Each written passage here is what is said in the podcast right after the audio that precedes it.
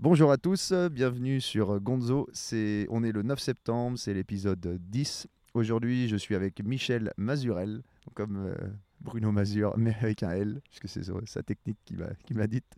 Euh, Michel, salut. Est-ce que tu peux te présenter, s'il te plaît? Alors, donc Michel Mazurel, euh, bientôt 50 ans dans quelques jours. je suis marié, deux enfants la même femme depuis l'âge de, 20 ans. Ah. on fête aussi nos, 30 ans de, vie commune. Et puis des grands-enfants, dont mon fils avec qui je travaille, euh, qui travaille avec moi dans mon travail actuel, dont on parlera, je crois, un petit peu plus tard.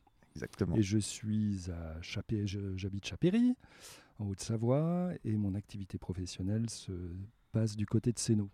Voilà, Séno, c'est euh, juste, ça fait partie d'Annecy maintenant même. C'est Annecy même. Voilà. Et là, on est toujours à Annecy, on est toujours dans le jardin. Il y a quelqu'un qui bricolait pas trop loin. Normalement, avec les micros, ça devrait pas s'entendre, j'espère. Sinon, ce sera désagréable. Mais voilà, pour le moment, on est bien. Euh, donc Michel, là je fais la genèse que c'est assez intéressant, de, je pense c'est important de savoir comment on s'est rencontrés. Donc forcément, moi j'ai un bar, toi, là, ton projet, bah, ton, ton métier actuel que tu as créé, c'est une société que tu as créée qui s'appelle bionomy.com. C'est ça, tout Et qui fait. Alors, tu l'écriras mieux que moi, comme ça, parce que vous faites pas mal de choses, je pense. Donc, euh, alors, je vais décrire euh, l'activité de Bionomy. Donc, on a créé ça avec mon ami euh, Nicolas Dumortier. on s'est connu par la musique, donc on en parlera peut-être après parce que le parcours est assez. voilà, Michel a eu plusieurs vies, j'ai envie de dire. En tout cas, plusieurs, c'est assez. On va, on, va, y venir. Voilà, donc on s'est rencontrés il y a déjà un petit moment avec Nicolas. Euh, et, donc, euh, je gérais une agence de publicité, dont on parlera peut-être après aussi, qui s'appelle Paprika. Je cherchais, euh, j'avais l'envie de créer une nouvelle activité.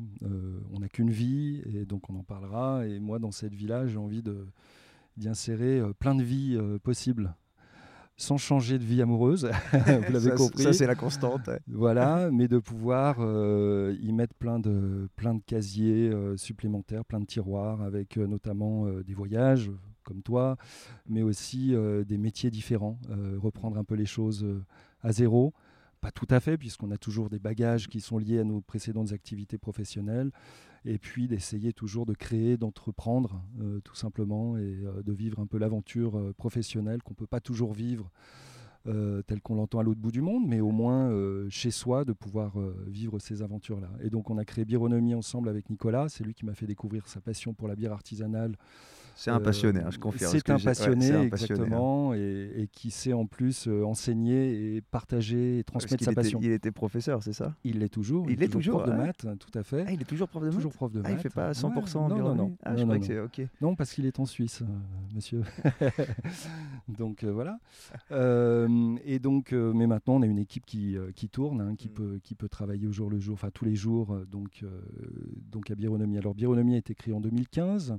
C'est une cave à bière. Vous avez passé les 4 ans. craft. Les 3 ans, les fameux 3 ans qui sont. 3 ans, qui nous ont permis d'ailleurs de pouvoir embaucher. On a attendu de passer les 3 ans pour pouvoir embaucher. Parce que le podcast que j'ai enregistré ce matin, ça faisait aussi 4 ans qu'il faisait son activité. J'en parle parce qu'il y a cette barre symbolique pour ceux qui ne sont pas dans l'entrepreneuriat des 3 ans. On dit que ça y est, si tu as passé les 3 ans, normalement, normalement ça, va, ça, va, ça va rouler. Ouais.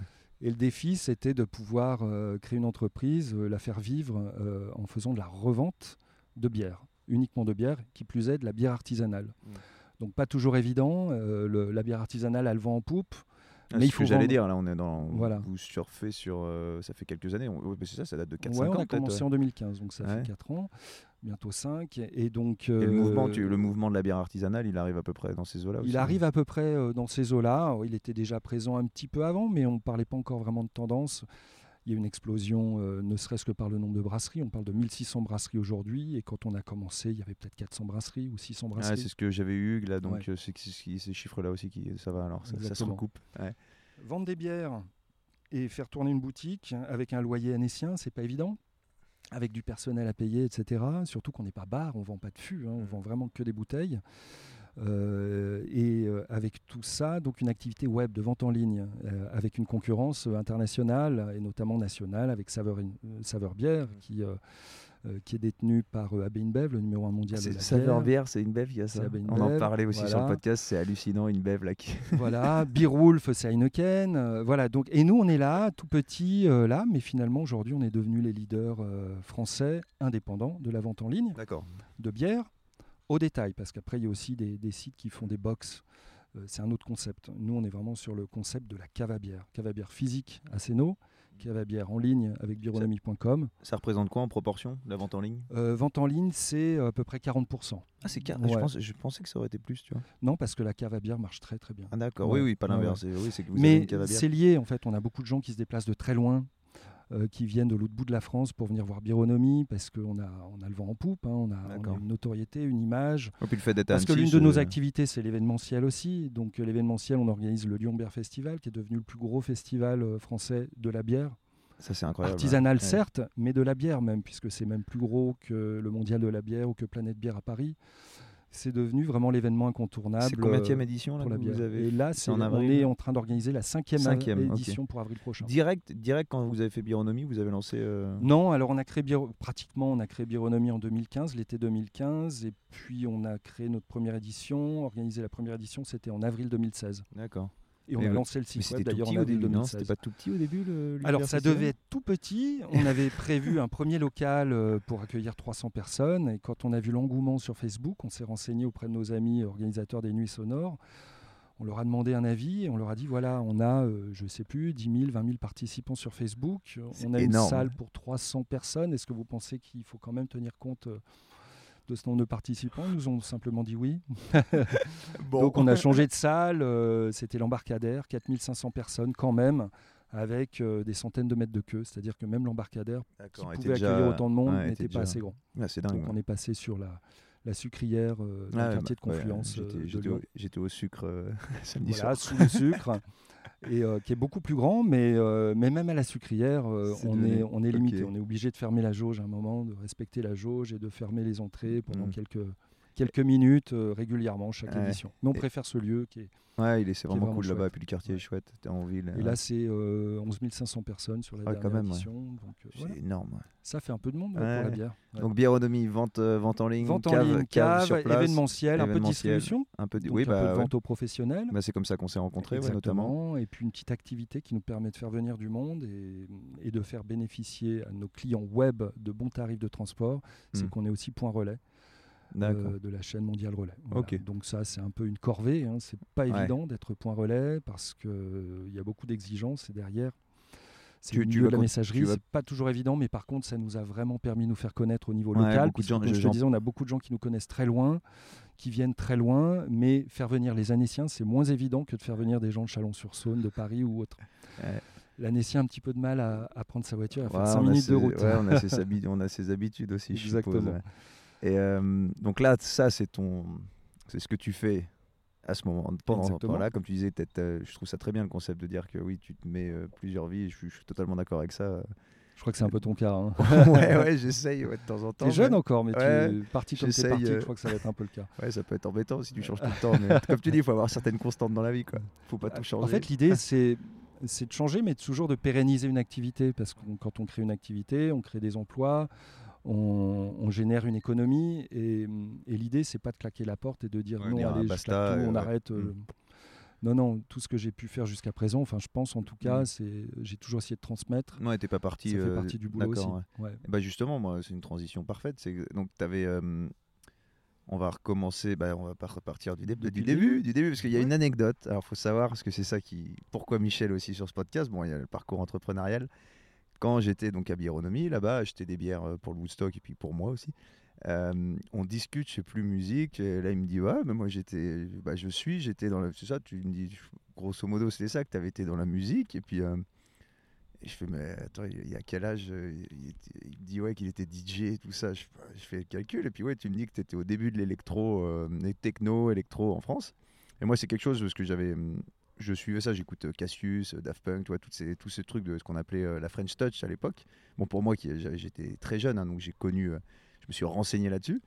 Et euh, on parle, je te parle de tout ça, et on parle de Daft Punk, et tu dis, oh bah tu sais quoi? Et là, c'est l'anecdote, il me fait, bah tu sais quoi? Je fais, non, arrête et c'est pas seulement qu'il a fait un concert avec, c'est qu'ils ont ouvert pour toi, ils ont fait ta première partie, c'était ça, je crois, non? Bah, il faut un début à tout. Et Daft Punk a, euh, a eu un début, un début où il n'était pas du tout connu. Et, et donc, euh, moi, j'étais déjà bien intégré dans le mouvement euh, techno. C'était un mouvement. hein, on parlait vraiment de mouvement à l'époque, avec une presse, euh, avec des agences de booking, dont Techmix, dont je m'occupais, que j'avais créé. Et effectivement, j'étais à l'époque tête d'affiche Ah, de ça, certaines soirées où, ils ont peu, ouais. où ils ont pu faire le début de soirée. C'est incroyable. Voilà. Ouais, c'est incroyable quand tu penses maintenant le niveau qu'ils ont atteint dans, dans- Voilà. dans la musique. ouais. Ouais, c'est Et, et donc, ça, ça t'as quel âge quand tu, tu te lances dans- On va Alors parler de la musique fait, parce que ouais, pour moi, carrément, début, ouais. volontiers, volontiers. Ça C'est- ça aussi, moi, ça m'intéresse. euh, donc moi, j'ai été passionné par la musique dès mon plus jeune âge, puisque à l'âge de 8 ans, euh, j'animais déjà des soirées euh, pour mes parents, hein, comme tout DJ peut-être, comme souvent. À 8 ans déjà? Voilà, 8 T'étais ans, quoi, mais vu mon âge, c'était 78. Ah, C'est ah ça, bah, il n'y avait que le 78. vinyle. hein, T'es né en je te 60 confirme, Ah ouais, hein. ouais, bah oui, je suis né en bête, ouais. 69. pour être 69, précis. ouais, ok. Donc en 78, 8 ans, euh, l'époque du disco, euh, Sylvester, et puis. Et là, euh, là, tu mets de tes vinyles, tu te renseignes, tu mets tes trucs du disco, ouais. funk, et puis après, euh, j'ai vécu et je suis tombé vraiment encore plus dans la passion de la musique. Deux DJ avec l'arrivée du hip-hop, avec euh, Sugar Hill Gang, euh, Ouais, cassé le avec premier, premier le tube, euh, euh, premier hip-hop, tube hip-hop de l'histoire. hein. Et très vite, Grandmaster Que tout le monde connaît, hein, même si voilà. vous avez, même si le nom vous dit pas Rapper's Delight, Ah, c'est hip hip hop, de de hip- de hip- hip- hip. On chante bien en plus. Mais oui, ça c'est ouais, d'accord, ok. Donc Et puis Grandmaster Flash. Ça, c'est quoi, etc. Donc 76? là, C'est ça, 76, euh, c'était- Sugar Non, euh, Sugar Hill Gang, c'est 79, il me semble. 79, c'est pas Non. Ah ouais, je pensais que c'était Ouais. ah l'arrivée 79. du vinyle en, Ah. Europe, je crois que c'est 79. Ok. Et puis après, donc l'arrivée sur leur label, d'ailleurs, Sugar Hill Records, c'était euh, Grandmaster Flash, Grandmaster Mel Mel, and the Furious Five, etc. Enfin, moi, j'étais à fond dans ce Ah mouvement-là. c'est vraiment. Alors, eh, ça, ça Ouais. c'est incroyable. Faut que tu. Je sais pas. Je sais pas si tu as un accès à Netflix. Euh, Euh, si, Hip Hop Evolution. d'accord. Enfin, eh ben, Ouais. toi, mais tu vas, tu, bah, je pense, moi j'ai adoré. Tu vois, j'ai Ouais. une culture hip-hop. Je considère avoir une culture hip-hop et ça- bon, qui était un peu limitée, mais justement de découvrir les, les bases du hip-hop. Tu regardes ça, c'est un gars en fait, et c'est l'avantage du hip-hop, c'est que c'est un, un mouvement de musique où les, mecs qui l'ont inventé sont encore vivants. Ils habitent toujours à New York. Ils habitent et ce gars-là, qui est un MC mais qui fait donc euh, des documentaires, reprend, retourne sur les bases du hip-hop. Donc, tu sais à- comment il s'appelle, non? Euh, de quoi le, le gars? Le gars, ouais. Non, c'est, bah, un, il est relativement jeune, hein, c'est pas. Mais oui, là, il, re- il retourne sur en fait les, les, bah, les, les créateurs du hip-hop. Il reprend toute l'histoire du hip-hop, Bah, toute l'histoire hein, dans les dans les grandes lignes, mais c'est hyper C'est un intéressant. truc qui est génial à faire que j'ai pu faire il n'y a pas si longtemps que ça en allant à New York. Ah, c'est faire un tour. euh, c'est ouais, faire le hip-hop tour Ah, et les guides qui te font ça. Donc c'est en minibus et tu as le guide. C'est euh, comment il s'appelait moi C'était une figure du milieu hip-hop des années euh, de tout au début, des années 70 on parle. Et c'est hein, le mec, c'est le même 70, mec. C'est, l'un des le- créateurs du, du- du style quoi, qui, Ouais, ouais. et qui, qui t'explique ça. Il y a aussi Curtis Blow qui fait partie des guides. D'accord. Ok. Curtis Blow qui a fait These All the Breaks. check it out, check it out, check it out, breakdown. Voilà, tous ces gars-là, là, dans Hip Hop. Evolution, tu vois tout ça et tu vois le, bah, comment, comment ça a commencé. C'est, assez incroyable. Et tu vois que Sugar à Hill Gang, Sugar Hill Gang, qui est un assemblage plus ou moins Oui, un peu mec, commercial. hein, et qu'ils ont piqué en fait les, les lyrics des gars qui faisaient du Eh freestyle. ben, justement, vois, des- des- le gars euh, qui m'a fait la tournée, c'est l'un des compositeurs du morceau, D'accord, justement, bah, bah, et qui devait normalement euh, faire le, le, le- il devait faire partie de ce, ce- ce ce trio, groupe, ouais, ce groupe, et c'est son impresario, son manager de l'époque, qui lui a piqué sa place, Ah, qui lui a pris ses Ouais. lyrics. Et, Ça, euh, c'est, je, je sais pas si dans, aussi dans Hip Hop Evolution, on en parler, ils doivent dire que justement, c'est en fait ils ont pris. mythique, ça Ouais, fait partie du ouais, charme de ouais, l'histoire du c'est- hip-hop. Maintenant, il en parle avec euh, Mm. Et là, moins dans, de dans- dégoût, je pense, qu'à une ouais, époque. dans la première saison, donc tu vois DJ Cooler, qui Africa Ouais. Bambata, tout ça, c'est, c'est- moi c'est incroyable. J'avais, j'avais des frissons à regarder ça, quoi, parce que tu vois le, comment est née la culture hip-hop, c'est fou. Puis après, c'est arrivé sur plus des trucs. euh, Après, tu pars sur euh, bah, tout le, le côté West Coast, East Coast, euh, c'est, c'est incroyable. J'invite vraiment les- ceux qui aiment bien le hip-hop. euh, Ouais. Donc là, tu arrives, tu fais, tu passes du, Donc là, bah, euh, du je, disco, voilà, disco, hip-hop pendant longtemps, électro-funk, avec des potes, on commençait même un peu à faire des, graffitis, des choses comme ça, mais bon, j'étais pas très doué ni pour ça, ni pour la danse, mais j'étais plutôt doué pour le DJing.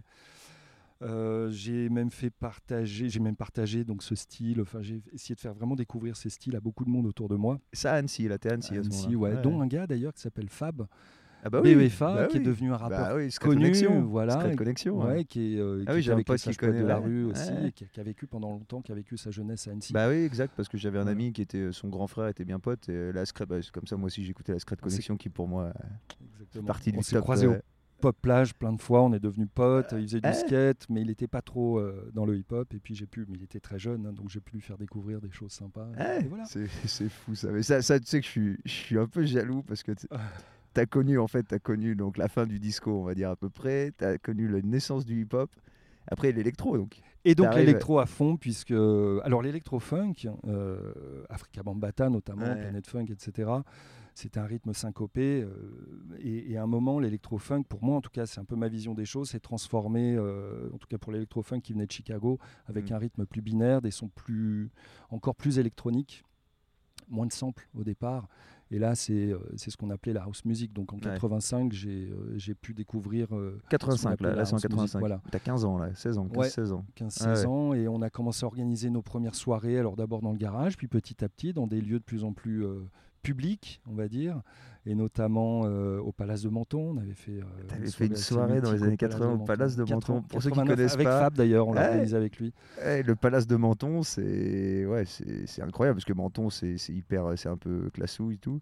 Alors c'est au pied du château, en bas du château, euh, tu as sur une le espèce hein, de, sur grosse bâtisse qu'on appelait la maison du gardien à l'époque et qui louait pour des pour des mariages, pour des soirées, des choses comme ça. ça doit pas que ça se fasse encore. Ouais, ça doit être un peu hors de prix aussi. Pourquoi ça doit être faisable Mais bon, ah, il y avait Manu, euh, Manu de, de, la chose aussi qui était dans le ah, dans l'organisation. qui organise toujours des petites soirées et tout. D'accord, ok. Exactement. Donc on a créé une assoce après qui s'appelait Urban Sound à peu près à cette époque-là. Puis on a commencé à organiser euh, ce qu'on a, ce qu'on a commencé à appeler des rêves parties. Ah ouais, ok. Euh, ah ouais, donc là c'est pareil, c'est le tout début quoi. Voilà, c'est vraiment le tout début. 91, on s'était dans un parking souterrain, euh, le Spiral 16, avenue du Rhône un parking souterrain mais en hauteur, ah, c'est-à-dire où il y a, bah, y a Friends. Ouais, il y a un By Friends, ouais, je vois. Mais ça, il est, il est, fou ce spot, il est fou. Ce ah, c'est fou. Bah, il n'est pas souterrain. Dans le colimaçon. Il n'est pas souterrain puisqu'il est en étage. Voilà, il est en étage, mais. Ouais, t'as l'impression que t'es dans un souterrain, exact. C'est très très underground. Et puis on a commencé à organiser ça. On avait quoi 80 personnes, 100, 120, 200, 250. Au bout d'un moment, ça faisait 80 mètres carrés, c'était beaucoup trop petit. Donc on a, on a déménagé, on a changé de lieu et ainsi de suite. Et comment, comment, tu communiques Comment tu 4000 personnes 4000 euh, personnes. Alors c'était plus ah, les organisations. Annecy, toujours. Alors euh, dans la région, on va dire. Ouais, parce que là, plutôt dans la région. 4000 personnes pour faire des soirées C'était les soirées. Euh. Alors Futuria avait pris la relève au bout d'un moment. Futuria Productions, qui était un gros organisateur, un copain à nous, avec qui on a commencé à organiser des soirées au bout d'un moment parce que nous on pouvait plus tout faire.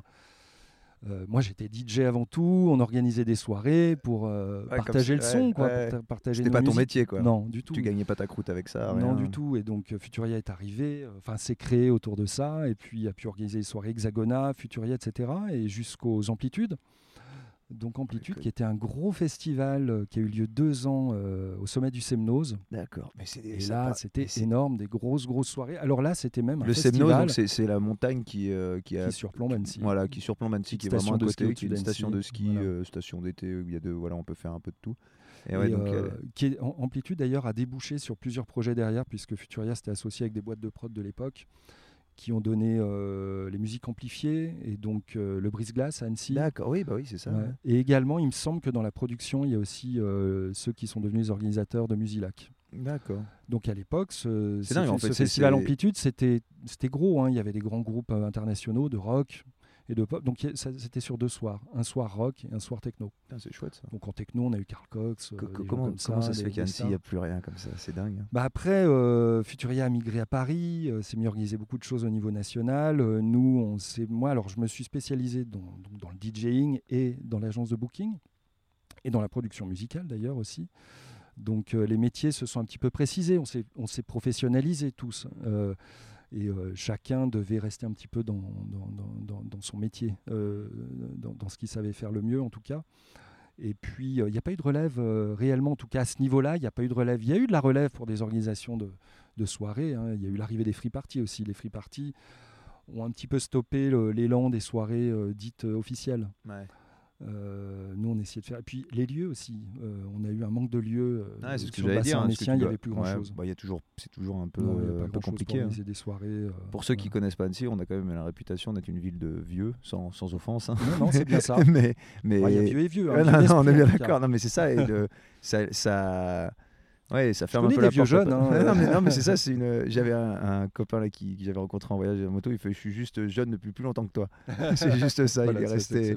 le mec voyage encore en moto. Là, il fait des voyages d'un an. Donc oui, c'est un état d'esprit. Mais l'état d'esprit d'Annecy, considéré un peu comme vieux. Et puis c'est vrai que quand il y a des initiatives, bon alors, faut pas faire de généralité. Hein, ça bouge. Hein. Il y, a des, il y a des endroits. Il y a la ville qui met maintenant qui qui met à disposition certains endroits, mais c'est vrai qu'on n'est pas réputé pour euh, ce côté euh, culturel et associatif, euh, en tout cas de, de, musique et de. On diabolise, c'est malheureusement ça, c'est on diabolise souvent la nuit, tu vois, les, mmh. les, activités qui se passent la nuit, les teufs, alors que là j'ai fait une teuf il n'y a pas si longtemps dans le Mont Verrier le lendemain, tu partais, tout était clean. tu vois, ouais, on, a, sûr. on, a, on avait fait, on a embêté personne. Mhm. Tout le monde était respectueux, ça s'est super bien passé. Ouais, C'était bien cette soirée? J'en ai entendu parler. C'était cool. C'est les mêmes ce sont les mêmes organisateurs bah, qui font apparemment, ça, je fait crois, 20 chaque ans. année. Ça euh, fait depuis 20 ans. 20 ouais, parce que j'ai ça par un copain qui a 45 euh, balais, qui, qui, est dans, qui a ça dans les. Bah voilà, il se passe. Alors ça se fait par SMS, tout ça. à c'est l'ancienne. tout. Ouais, voilà. Enfin, voilà. avait pas de portable à l'époque. Ouais, non, mais oui, voilà. oui, c'est l'info. Euh, L'info pas. L'infoline. Voilà, la- ouais, l'infoline. Infoline ouais. et flyer uniquement. Donc là, on, Ouais. donc là, là, tu te mets à fond dans l'électro ou tu continues à moi j'étais toujours Non, non, là de- j'étais vraiment très très techno. euh, C'est vraiment devenu mon métier. hein, Je me suis professionnalisé. Ah, tu t'es fait- professionnalisé là-dedans, hein, ouais, j'ai fait des études quand même. J'ai fait six années après le bac. J'ai fait notamment une suite de co. D'accord. Donc là, j'avais les bagages aussi pour euh, vraiment me- devenir entrepreneur là-dedans. Donc euh, je me suis créé mon propre statut. Euh, j'ai créé une agence de booking, donc une société euh, où j'ai booké, euh, j'avais une quinzaine d'artistes qu'on a d'ailleurs aidé à se faire connaître. hein. Je les ai, on les a pris. alors ça, je l'ai fait avec quelqu'un d'assez connu de la région qui s'appelle Ralph. Ah oui, bah oui, Bah, vous refaites une soirée, circuit. Vous refaites une soirée. on en fait régulièrement, Ouais, ouais, ouais, tout à fait. On se voit souvent. euh, il fait toujours des événements. euh, lui, il est toujours euh, Ah oui, lui, ça, euh, bah dans, le, dans le milieu de la nuit, en tout cas au sens large du terme. Et puis, euh, et puis d'ailleurs, tiens, il vient de sortir une petite bombe techno qui sort, je crois, fin de mois, qui est, qui est D'accord. pas mal du tout, à l'ancienne, À l'ancienne. Voilà. Et donc, on a créé euh, Techmix euh, avec des gens qui sont devenus très connus depuis, comme euh, Miss Kittin, D'accord, ah oui, bah oui. qui, est, qui a commencé avec nous. Euh, mais avec des gens qui étaient euh, des têtes d'affiche de l'époque. euh. Alors on en faisait partie. Et il y avait Stefanovic aussi, qui, est, qui a arrêté sa carrière à peu près en même temps que moi, fin des années 90, début 2000. Ou Cédrix, qui continue à Avignon. Patrice Moore à Lyon, qui lui fait partie des gens à l'initiative des Nuits Sonores. Euh, voilà, a- ouais. Ça a duré à peu près 3-4 ans, Techmix, euh, en tant qu'agence de booking. Et à l'époque, on, on ça, donc, tu fais toutes ça- les là, tu soirées, fais tous les festivals voilà. de France, et on amenait énormément de monde dans les soirées. Il suffisait de mettre nos noms sur un flyer avec marqué Techmix derrière. Ouais, un peu une référence. C'était une euh, référence dans le monde. D'accord, voilà. Et ça, tu fais ça à temps plein, là? Et ça, c'était à temps plein, avec 3-4 soirées par semaine, et puis le reste du temps, production musicale. Ok. Et Et t'as booking. t'as quel âge à ce moment-là quand tu lances Et là, c'est les années 90. Donc, euh, Techmix a été créé officiellement en 95. J'avais 25 ans Ok. et euh, j'ai commencé à produire à peu près à cette Et époque-là. c'est ton premier euh, boulot euh, Parce Oui. que tu disais que tu avais fait Ouais. des études, donc 6 ans Ouais, ouais, poste tout à bac, ouais, fait. c'est ton premier tout à truc. fait ça. Tu t'es lancé Ouais. là-dedans direct Ouais, je me suis lancé, bah, en fait, je me suis retrouvé à la fin de mes études et de mon service militaire, ça existait Ah à ouais, l'époque, service militaire. à, à vivre de ma passion. Donc euh, j'ai transformé l'essai en, en en faisant un boulot. Ça, c'est chouette. Voilà. C'est un- Et puis, euh, donc production musicale, etc. euh, Jusqu'au moment où j'ai mes enfants, 96 et 98. Donc on arrive à trouver, tant qu'ils étaient petits, c'était très pratique. Je pouvais m'en occuper euh, la semaine. Ouais. Et puis au bout d'un moment, il y avait un- quand même, il commençait vraiment à y avoir un décalage. hein. Le papa est DJ techno dans les teufs. Euh, Un drôle de contraste, ouais. Ouais, c'était pas toujours évident. Et puis c'était très fatigant. Euh, à l'époque, il n'y avait pas beaucoup d'argent hein, dans ce milieu-là. Ouais. Donc euh, tous les déplacements se faisaient en voiture. Il nous arrivait de faire euh, trois soirées de suite, une à Quimper, une à Metz et Punaise. le lendemain à Avignon, et de Ah ouais. rentrer à Annecy sans dormir et sans substance, je précise. Donc juste avec l'énergie et, et l'adrénaline qu'on avait à l'époque. Ça devait être. ça- je suis Ouais. désolé, mais là, ça, ça devait être dingue. Ah, c'était fou. Et dingue. euh, ça devait être une espèce d'effervescence. De fou, les Dragon Ball à Avignon, euh, qui étaient des soirées où on a amené jusqu'à 8-10 000 personnes. Borealis, euh, où il y a eu jusqu'à 20 000 personnes. euh, J'ai eu la chance de jouer. Alors, Borealis, aujourd'hui, les gens connaissent peut-être pas, mais c'était la référence des, des plus chouettes festivals euh, techno euh, de, de France. euh, avec. Moi, j'ai eu la chance de jouer à Borealis 97 euh, sur le même plateau, le même line-up, euh, sur les mêmes platines où j'ai joué. euh, Laurent Garnier avait fait le final. Moi, j'ai joué juste avant Chemical Brothers. Oh, Il y avait Underworld, il y avait des, des gens comme ça. Quoi. Ouais, des légendes, ouais, des bah, légendes, maintenant, maintenant euh, c'est des légendes, mais déjà à l'époque c'était ouais, Chemical Voilà. Brothers et tout. Ah oui, avec, euh, avec euh, des dance floor jungle, avec les têtes d'affiche euh, jungle, c'est-à-dire drum and bass. Ouais. ouais, parce que alors faut savoir Voilà. tous ces styles là, fou- moi je m'y Ouais, ouais, perds. il y a énormément la de jungle, la drum and styles, bass, euh, la dubstep, le machin, le truc, ouais, ouais, tout ça se retrouvait là. Et je suppose que l'ambiance était, ça devait être Bah. L'ambiance, euh, c'était très effervescent, quoi, et puis très très euh, cosmopolite. euh, on- tout, le monde se mélangeait, toutes les classes sociales, tous les styles, toutes les origines. Euh, c'est quelque chose que hum, qu'on peut connaître peut-être une fois dans une vie, hein, une période comme ça où euh, où, on peut vraiment vivre ces moments de communion, on va dire. C'est un peu naïf de dire ça, un peu. Mais, mais c'était vraiment ça, des moments de communion avec tout type de personnes, passer des soirées super sympas avec tout type de profil, tout type de provenance. Ouais, tu te rassembles autour de la musique, passer un moment. Maintenant, as les je suis un grand amateur de festivals, mais tu vas dans des festivals, ça devient maintenant ça devient pas commercial, mais c'est très gros. Bon, tu as toujours ce mélange. Hein. Mmh. Je vais souvent à Dour, euh, que tu dois connaître. Euh, Dour, pour moi, c'est incroyable. Tu vas là-bas, là, tu oublies tout. Hein. comme tu dis, là, les classes sociales, le machin, tu oublies tout, tu te mélanges, tout le monde est bienveillant avec tout le monde. Ça, c'est quelque chose que tu as encore que tu arrives à retrouver à un festival, mais bon, peut-être d'une autre manière. Quoi. Ouais, ouais, certainement. Et puis vous, c'était en plus, c'était un peu la naissance d'un bah, mouvement. Bah, Comment un mouvement Parce que c'est pas juste une musique. Tu vois, là, tu as encore des valeurs de. voilà, exactement. Et difficile en plus à, à partager avec tout le monde. C'est-à-dire que euh, on était assez mal vu quand on disait euh, quel était le mouvement euh, auquel on se sentait rattaché, quelles étaient nos passions, quelles étaient nos passions à l'époque la techno, euh, ah, musique de drogué ou euh, pas de musique, hein, c'est pas de la musique, la techno, c'est boom, ça fait boom boom, euh, c'est facile, etc. Aujourd'hui, les choses ont changé, évolué, hein, mais ah, aujourd'hui. ça, devient, oui, c'est reconnu. quoi. Tu as, hein. l'électro dans, as des styles liés à l'électro dans le métal, mm. dans le hip-hop, dans tout. l'électro aujourd'hui, c'est juste une manière euh, d'utiliser euh, les instruments d'aujourd'hui. Euh, tout le monde s'en sert, mm. n'importe quel ah, chanteur. Tout ça, comme tu dis, maintenant, tu as, de l'électro-pop, de l'électro-rock, le hip-hop, c'est hallucinant. Le mhm. hip-hop, c'est justement, tu parlais des samples et tout. Alors, si tu mets du sample, tu as l'impression que tu as un son très new-yorkais, tu vois, très à la Wu-Tang. Mais, sinon, après, tout le reste, c'est souvent l'électro. l'électro, du. après, je pense que ça, tu dois mieux savoir que moi, mais ça doit être une évolution aussi avec les outils informatiques, tous les logiciels où finalement l'électronique est est plus facile à créer, je pense. Parce ouais, certainement. quand, les gens ont commencé, c'était des machines euh, c'était analogiques. C'était analogique. Nous, quand on faisait de la musique, c'était de 100% analogique, avec des séquenceurs MIDI, ah, c'est ça, ça c'est des choses. Base, euh, sur l'ordinateur. Et puis. Euh, Parce que là, ouais, c'est en années 90, quoi. Donc, Internet, les choses ont beaucoup évolué, mais en fait, il y a tellement de possibilités de faire de la musique électronique aujourd'hui que chacun peut puiser un petit peu son style. Aujourd'hui, il y a encore des gens qui préfèrent faire de la techno avec des, avec des, des vieux synthés, euh, comment on appelle ça euh, euh, je sais même plus euh, comment on appelle ça, je sais plus du tout, tu sais, avec les fils qui se branchent, etc. Voilà, j'ai pas, pas, révisé. Mais c'est encore pertinent, tu as, une différence, as une différence de son? Certainement, ouais. Ah oui, tu as vraiment une différence de son. Vraiment une différence de son. Après, pertinent de devoir se trimballer avec un, une fourgonnette entière de matériel alors que tu peux faire euh, différent, mais bien aussi avec, euh, avec très peu de matériel. Hmm.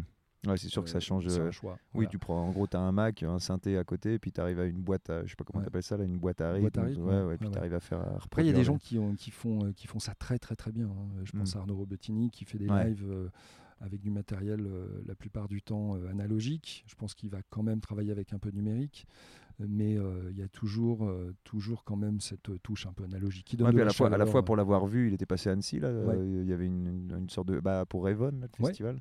Et c'est vrai que sur scène aussi, c'est agréable. Voilà, tu vois, de voir un gars qui, qui joue quand même un peu les instruments. Ouais, tu vois, voilà, des DJ, c'est cool, tout, mais au bout d'un moment, sur scène, des fois, il se passe pas grand chose. Donc c'est vrai que c'est agréable de voir des, un mec qui fait du, du clavier, qui fait de. Qui, Quand tu envisages de faire du live, il faut, il faut vraiment se projeter et essayer de donner aussi de réfléchir à la façon, au spectacle qu'on va donner aussi. Ça, voilà. Et y a, attends, c'était comment il s'appelait ce mec Jacques? Je sais pas si tu avais vu. Jacques, ouais, bien sûr, ouais, ça j'adore. Complètement barré lui aussi. et lui, pour le coup, enregistré avec, mais même pas, il a enregistré la fouille, il a enregistré des lui, bruits. Il bosse vraiment euh, sur du numérique. Je pense qu'il a quelques instruments il analogiques. Sur, scène, il a, euh, tu vois, il a une guitare. Il a mais par contre, voilà, il sample ses instruments. En fait, il utilise du numérique pour pouvoir sampler exactement. n'importe quoi. À un moment, il demandait à la foule, il tournait le micro, si j'ai souvenir, il tournait le micro, on faisait un bruit, il disait de faire ça, il enregistrait, il le samplait, il créait un rythme et là, c'est-à-dire que tu es, dans le public, tu es sur scène, le gars il a une heure pour faire son truc, il prend 10 minutes pour faire un morceau euh, comme ça, l'improvisation, et c'est incroyable. Et ça rajoute, euh, pour le coup, ça rajoute un, vrai plus pour la performance scénique. Quoi. Et ça, c'est euh, c'est une utilisation très, très actuelle, très moderne mm. de, faire les choses. Ça, c'est très intéressant. Moi, j'aime bien le côté euh, aller de l'avant, en fait. Je suis pas forcément nostalgique. Ouais, de dire c'était mieux euh, avant. De réutiliser des vieux instruments, mm. etc. C'est pas forcément euh, par rapport à, à, la techno en tant que mouvement qui a toujours voulu justement amener des nouveaux sons, des nouveautés, des, nouvelles choses. de voir, de, rester un peu dans le passé, c'est pas forcément mon truc à moi. Mm. Maintenant, je comprends que pour certains, ce le soit, hein, le vinyle, etc. pourquoi pas. Hein, ouais, après, tu Moi, c'est ça, tout le monde fait un peu ce qu'il veut. Faut, faut, faut surtout pas se fermer à des nouveaux horizons. quoi. Ouais. Le- le- sinon, la musique aurait jamais évolué, l'électro Ouais. serait pas venu. euh, Tu considères, tiens, c'est une question, euh, Kraftwerk. Ouais. C'est c'est tu- c'est- c'est à quelle place au niveau de l'électro? Parce que ça, on est dans les années 70 quand ils, quand ils Exactement, sortent. euh, années Kraftwerk. 70. Alors Kraftwerk est euh, C'est des Allemands, Allemands, ouais, ce sont des Allemands. Allemand, ouais. Mais c'est un, c'est l'un des premiers groupes à avoir fait des tubes euh, 100% musique électronique. C'est-à-dire Ouais. qu'il y avait déjà de la musique électronique à l'époque, mais qui qui n'était pas diffusée à la radio et qui n'a pas fait de tubes proprement dit. Kraftwerk ont vraiment fait des Et tubes. puis eux, ils avaient un univers, quand tu vois les extraits, univers, ils ouais, étaient était complètement terrible. barrés. ouais. Ils avaient tout, le visuellement, euh, les, je crois que les tenues, les coupes de cheveux, les... ils étaient très minimalistes dans le design. C'était un Ouais. design très industriel aussi, même leurs pochettes de disques, je pense qu'elles sont assez mémorables. Ouais, j'ai souvenir. Ouais, Et très graphique. Voilà. Et Kraftwerk a influencé euh, tous les, euh, les précurseurs de la techno, euh, les, les créateurs du style techno en tant que tel euh, ont toujours cité Kraftwerk comme Ouais, influence directe. bah, tu vois, moi, j'écoute un peu d'électro, mais je considère, bah, quand tu parles d'électro, c'est vrai que Kraftwerk, c'est considéré comme les, Voilà. les Et même Africa quoi. Bambata pour l'électro-funk Ouais, parle de Kraftwerk. D'accord, ok. Mm. Ouais, t- ok, voilà, c'était une petite parenthèse sur Voilà, l'histoire de- de, l'électro. Et donc là, toi, t'es- donc, t'as- t'as- tu fais ta boîte dans le monde de la musique.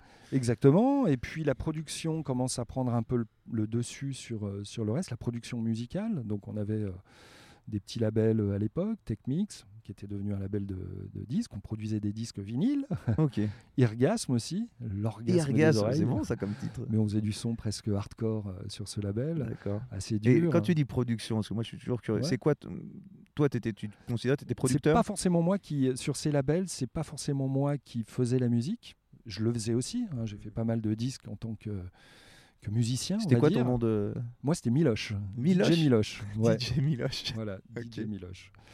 Et donc, euh, et Techmix, Techmix, Irgasme, etc. Et euh, on avait aussi un petit label avec Ralph, ça s'appelait Altitude, ça c'était son label. Euh, c'est lui qui a sorti pour le, enfin le premier à avoir sorti un, un disque avec Miss Kitty et The Hacker Ok. à l'époque, qui faisait partie de la team. C'est quoi la différence entre un label et une maison de production? Oh, ça doit être la même chose. hein. C'est juste ça doit un- être la même chose. Ouais, ouais. Et donc, c'est quoi ton. Toi, quand tu es dans cette boîte là, donc tu sors. Le but, c'est de sortir un disque. C'est de sortir de, voilà, Donc de, tu- de- de produire un disque, c'est-à-dire le produire, c'est euh, s'occuper de tout ce qui est gravure euh, du disque vinyle, Mm. de la matrice qui va servir à, à faire le pressage des vinyles, qui va servir de moule en Mm. gros, de gabarit, euh, de faire le mastering en amont, donc euh, vraiment faire en sorte que le son soit bien, de faire euh, le design graphique Et tout ça, tout ça, et tu, la distribution. tout ça, tu euh, financièrement, c'est toi qui prends en charge toutes les étapes de Ouais. l'enregistrement, c'est-à-dire le, le temps de studio. Le, tout Alors ça, pas tu- vraiment parce qu'à l'époque c'était vraiment avec euh, trois bouts de ficelle, hein, c'était vraiment Ouais. du home studio. Oui, hein. Nous, oui, on recevait euh, ce qu'on appelait des DAT à l'époque, hein, tu sais, des petites cassettes numériques. Je sais pas si tu as connu Euh, ça. Bah non, j'ai pas connu, mais je vois le. ouais, Voilà, vois donc les DAT, c'était les supports numériques de l'époque. et puis on allait dans un studio de mastering.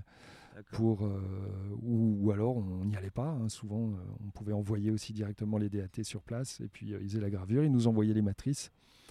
Et ensuite, on envoyait ça euh, à l'usine pour le pressage. D'accord. Et après, tu distribuais aussi. Et après, on passait par des distributeurs. Donc euh, disquaires, hein, tous les disquaires Exactement, euh, voilà, nationaux. et, et on faisait un peu de promo. Pas évident à l'époque, hein, c'était avant les réseaux sociaux, ça, avant. Internet. C'est ce que j'allais dire. C'est, ouais. Internet commençait, ouais. voilà, à vrai dire. Donc ouais, tu fais encore du physique, quoi. Tu passes des coups de fil, tu, tu t'envoies les, disques. euh, On envoie les promos au bon DJ. euh.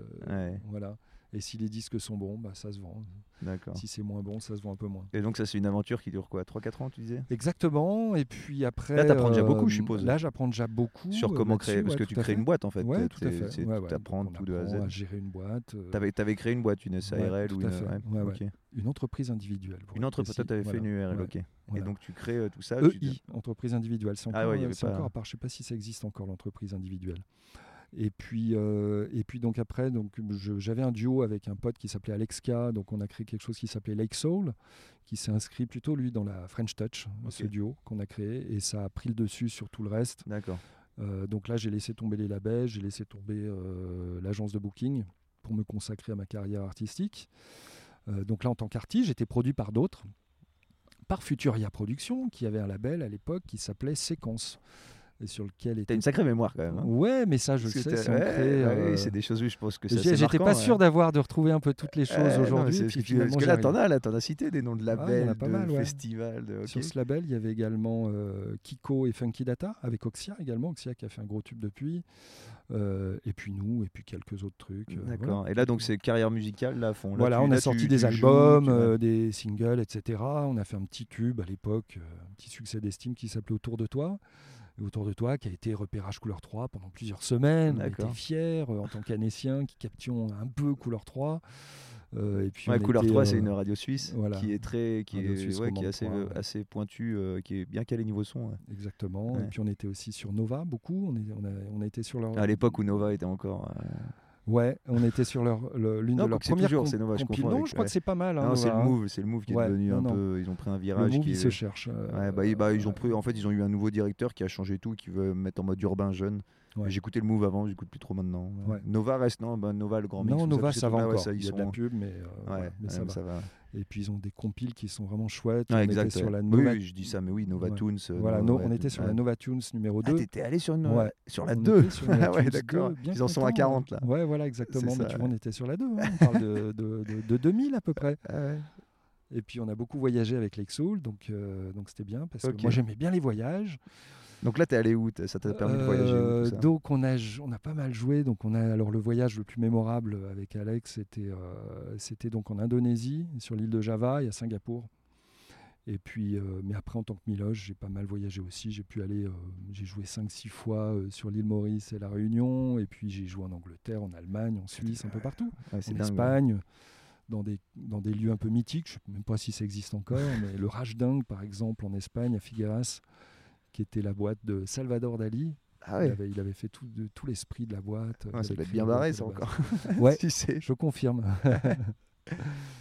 Donc voilà, et puis... euh, Ça, ça dure combien de temps, cette petite, Là, euh, j'en avais un petit peu, tu vois, j'avais un petit peu envie, je commençais un petit peu à ouvrir les oreilles, à me demander quand même si j'allais pas faire autre chose, parce que j'avais la trentaine, là. Hmm. Donc t'as Et, déjà deux euh, gamins? J'ai déjà deux gamins qui commencent à grandir, aller à l'école. Je commence à moins les voir parce que tant qu'ils étaient euh, euh, en, en crèche euh, la semaine, ça allait. Tu vois, je pouvais m'en occuper la semaine et tout. Mais quand ils commencent à rentrer à l'école, euh, c'est un peu délicat. Ouais, puis toi, Donc, je forcément, vois pas. Moi, je suis pas là le forcément, tu week-end, joues- Tu joues, euh, c'est le week-end. c'est pas voilà, la semaine, exactement. hein, ouais. Et donc là, j'ai euh, j'ai rejoint l'agence de publicité de mon père. Donc, qui a mis un point euh, finalement à ma carrière de DJ euh, en tant que professionnel. Tu le fais, tu le fais à contre-cœur ou tu dis non, c'est une étape Non, alors j'ai eu un petit souci de santé aussi, si tu veux, de vouloir un peu jongler avec plusieurs activités. Au bout d'un moment, euh, le- la santé a pas trop suivi.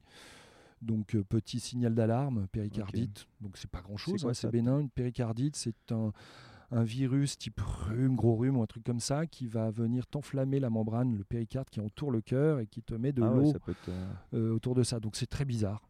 ok. C'est pas très grave, hein. il suffit de le traiter à l'aspirine, donc il n'y a pas grand chose, et au repos. Ah ouais.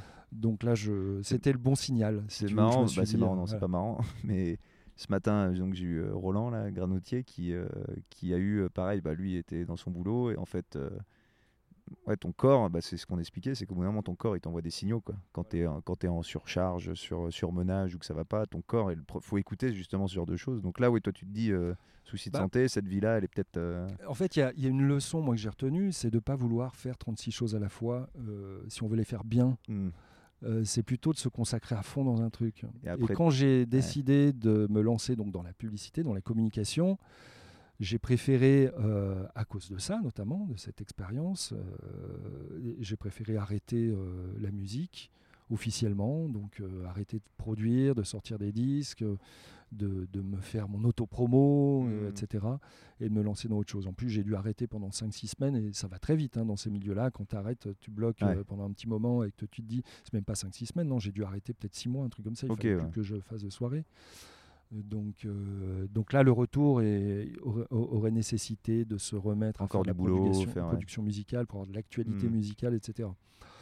Donc, euh, donc la communication, j'ai rejoint l'agence de publicité de mon père qui s'appelle euh, Paprika Ok. Donc là, on arrive à. 2002. Et c'est- c'est- J'aime bien ton conseil. En fait, j'avais lu ça aussi que je sais plus qu'est-ce qu'il y a un mec qui avait dû faire d'ailleurs pas mal de choses.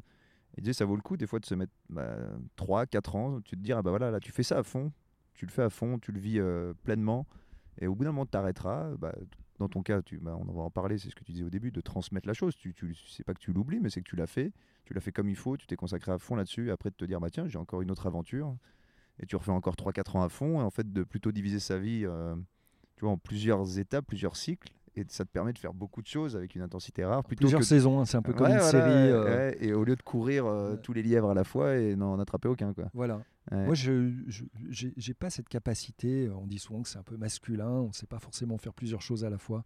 Ouais. Contrairement aux femmes, a priori. Mais Ça, je crois que c'est un ça, cliché. ça, hein. ça, c'est une connerie, c'est juste pour leur dire tiens, tu, peux repasser et faire à manger en même temps. C'est la belle connerie qu'on dit euh, entre mecs. Exactement. Non, c'est- Mais euh, en tout cas, moi, je ne sais pas faire. Ouais. Euh, et, Donc- et voilà. Donc, ouais, tu, quand tu te mets dans un truc, tu te mets à fond. Quoi. ouais, je préfère. Ouais. Et tu mets le reste euh, au final. euh, Ouais, c'est c'est par choix. l'as- des objectifs. au final, tu l'as jamais subi parce que tu le fais aussi Non. par choix. ouais. Je le fais par choix. Et c'est ça la différence. C'est C'est ça la différence plutôt que de subir un. Mm. Et donc, là, tu te dis, ok, je vais faire de la com. La- Donc mon père tenait une agence de com euh, Paprika. J'avais moi mon bagage euh, Hmm. scolaire euh, avec moi qui me permettait tout à fait de prendre la relève. Ouais, puis Et- scolaire et puis euh, tout ce que tu as fait à côté. Voilà. aussi. Et puis on avait fait beaucoup de communication. ouais, c'est ça, c'est ce que technique, j'allais dire. C'était un peu notre force, euh, Ouais. même pour Bironomie aujourd'hui. Sûrement qu'une de nos forces, une- c'est la communication. une, une, une com peut-être un peu plus en mode street marketing, guérilla marketing, un peu plus, tu vois, sur des canaux différents, peut-être des, des canaux classiques, ça peut Alors, aider ça Au début, au début euh, pas forcément, parce que moi, je, je devais tout découvrir. hein. donc, j'ai Mhm. euh, j'ai- rejoint l'agence en 2002 euh, en tant que, que commercial. Donc, il a fallu que je, je gravisse les, échelons un par un. Ah, T'as fait, pour, ça, t'as euh, fait ça à l'ancienne. Ouais, Non, c'est bien ça, Ouais, mais ouais. c'est important. Bah Euh, oui, en oui, toute si modestie, je peux bah pas oui. arriver comme ça avec euh, parachuter du et bagou dire, que je n'ai pas. Euh, ouais. Si j'ai pas le bagou, euh, si j'ai pas un minimum d'expérience derrière moi, je peux pas. euh, Non, puis même, je pense que pour les membres de l'entreprise, si t'arrives, t'es le fils de machin, t'es parachuté numéro 2, alors que tu Voilà. viens d'arriver. Il fallait faire. il fallait vraiment que je fasse mes preuves pour me faire accepter. en plus. Exactement. Donc tu commences commercial dans la boîte. euh, Exactement, commercial, au plus bas de l'échelle en termes de, sa- de salaire également, donc ça c'était Mm. important. Et puis euh, de là, donc j'ai construit mon portefeuille client, j'ai essayé de récupérer les clients de la boîte et on a réussi non seulement à les récupérer, mais à les faire grossir. Et puis là, je me suis fixé des objectifs. J'ai repris la, la gérance de l'entreprise euh, le 1er janvier 2005. Ok, donc trois ans après, trois Voilà, ans, trois ans après. après ton intégration. On était cinq euh, et très rapidement on a grossi jusqu'à nous retrouver euh, peut-être 15 ou 18 euh, quand j'ai quand j'ai arrêté l'agence. Et donc euh, voilà, euh, une entreprise qui était un petit peu euh, sur le déclin en- quand je l'ai reprise et puis, euh, et puis qu'on a réussi à... Ton père est parti à la retraite entre temps c'est tout ça à fait. Ouais. repris, voilà, l'idée c'était vraiment de reprendre pour lui permettre de partir à la Mhm. retraite et moi ça me permettait vraiment de me remettre le pied à l'étrier sur un métier avec des horaires un peu plus normaux, on va dire un métier un peu plus normal même si j'aime pas trop ce terme. Ouais, non, mais plus classique, mais plus ça, adapté, plus classique, adapté à la société, la société actuelle et puis au rythme de tes enfants, je suppose. Voilà. Parce que bon. Et puis un peu à la manière de, de ce que j'ai toujours aimé faire, c'est euh, avec l'agence de booking notamment, c'est d'essayer de, de me- de- d'aller euh, chercher euh, des, des talents euh, à droite à gauche, de Ouais, pouvoir se reposer même- sur des ouais. spécialistes, sur des experts. euh, y compris dans la pub, puisque moi j'étais pas forcément un expert en la matière. Je, je voulais pas me, me dire moi euh, Mm. expert. Je, je- je l'étais, j'avais un peu mon expérience, mais mais vraiment de prendre des gens qui eux étaient euh, étaient vraiment très très doués pour ça, qui, euh, qui étaient passionnés par ça, chacun dans leur domaine. Un, spécialiste des nouvelles technologies, euh, un spécialiste de, de, la communication en tant que telle, euh, de la communication territoriale, des choses très pointues déjà, du marketing territorial, des, des super graphistes, etc. Donc vraiment essayer de me reposer sur une super équipe, de pouvoir construire ça, bâtir ça progressivement pour me dire au bout de quelques années, donc là on est en 2014 à peu près, me dire bon bah voilà, Mm. maintenant j'ai des associés, donc en plus de ça j'ai pu me préparer, hein, on avait un collège de gérance, on était quatre gérants, euh, et j'ai pu euh, un jour annoncer à, à mes associés, ben voilà, écoutez, j'ai euh, j'ai une autre idée en tête, j'ai fait le tour de la question, de la communication.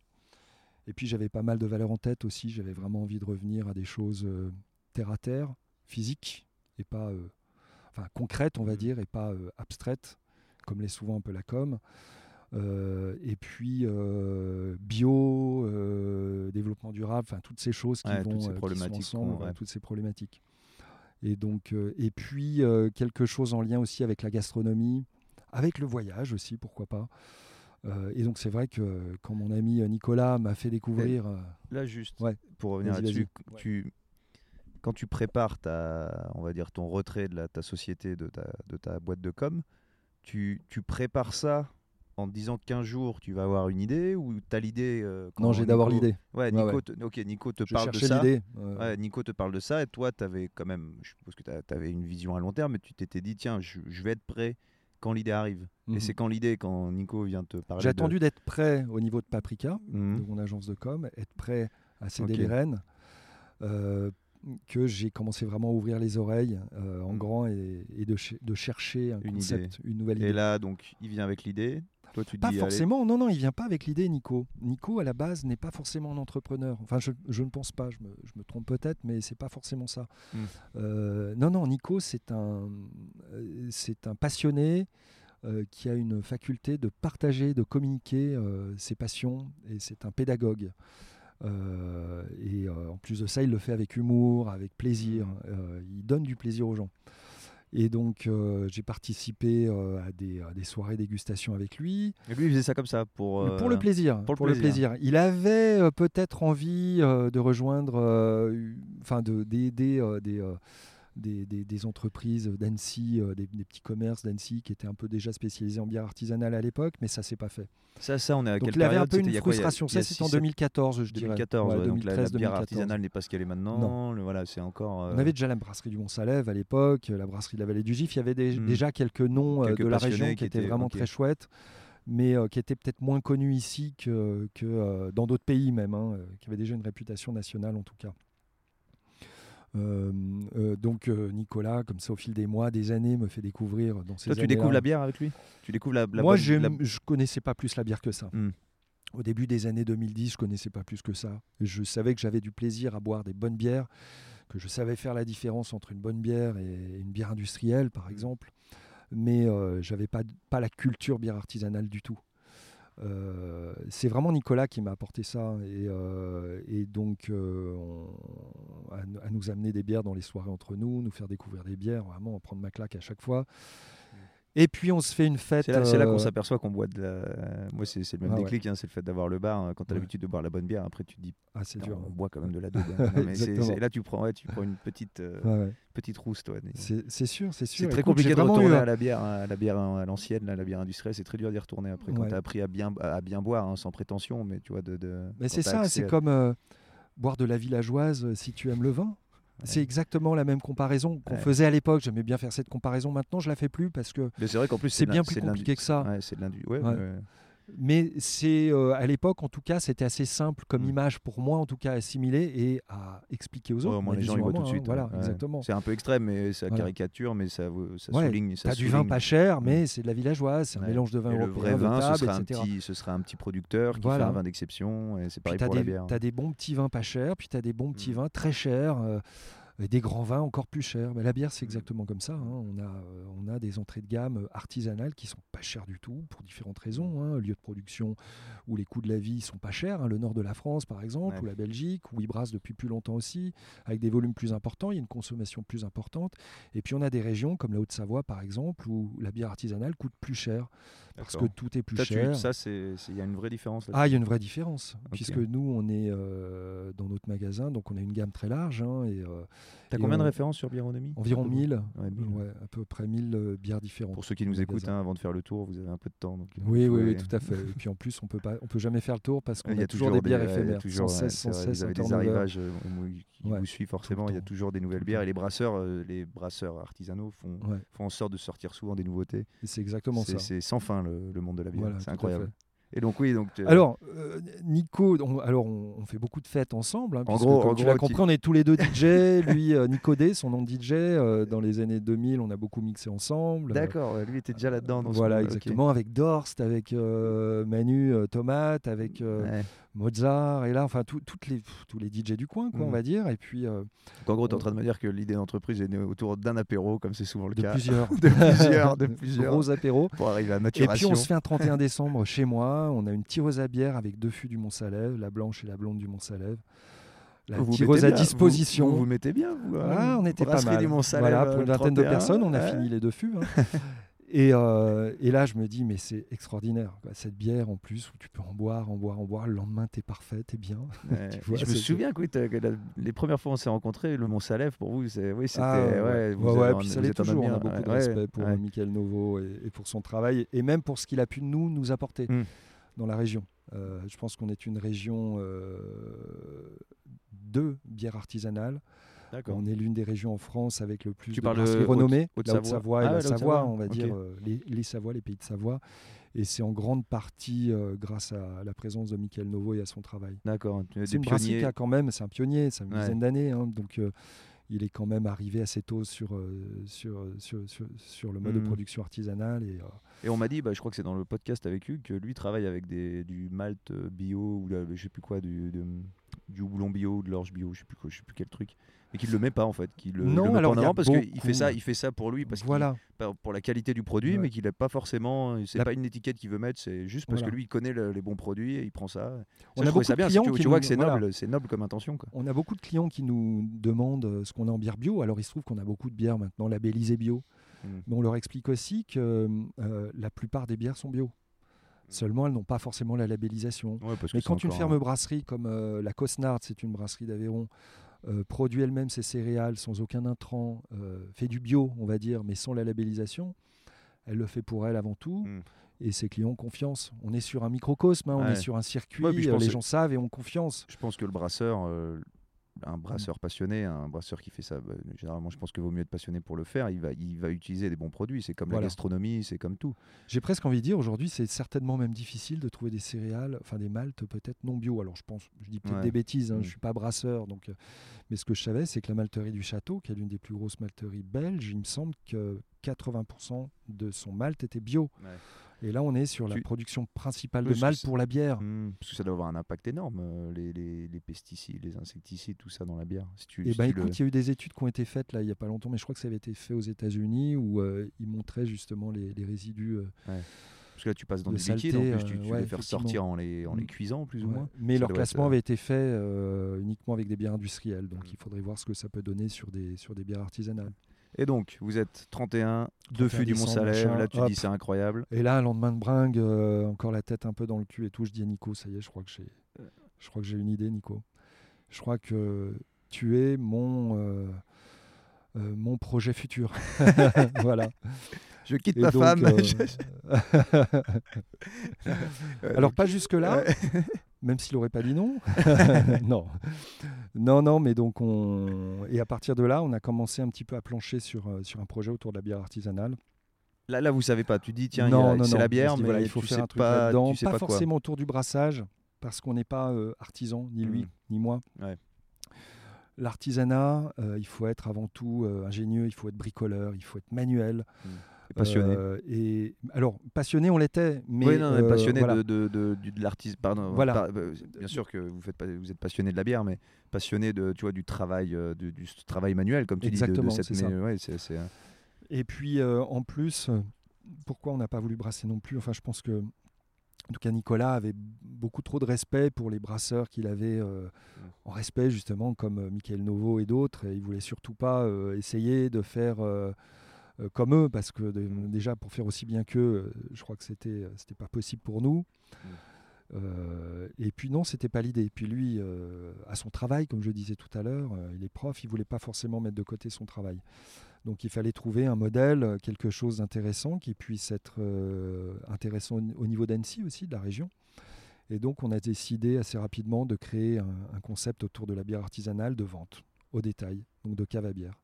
Au départ, on avait un projet très ambitieux, trop ambitieux certainement, de, supermarché de la bière euh, artisanal, un petit peu sur le modèle des drinks en Belgique, et puis de, de bars, de bars, de grands espaces de bar avec un garden, un beer garden, un peu comme, comme ici, comme le Woodstock. Euh, les banques n'ont pas suivi, on avait un projet ambitieux, puis on voulait que, on n'était pas assez bricoleurs pour faire les choses nous-mêmes, donc on voulait tout sous-traiter. Donc c'est vrai que le projet était un peu trop ambitieux.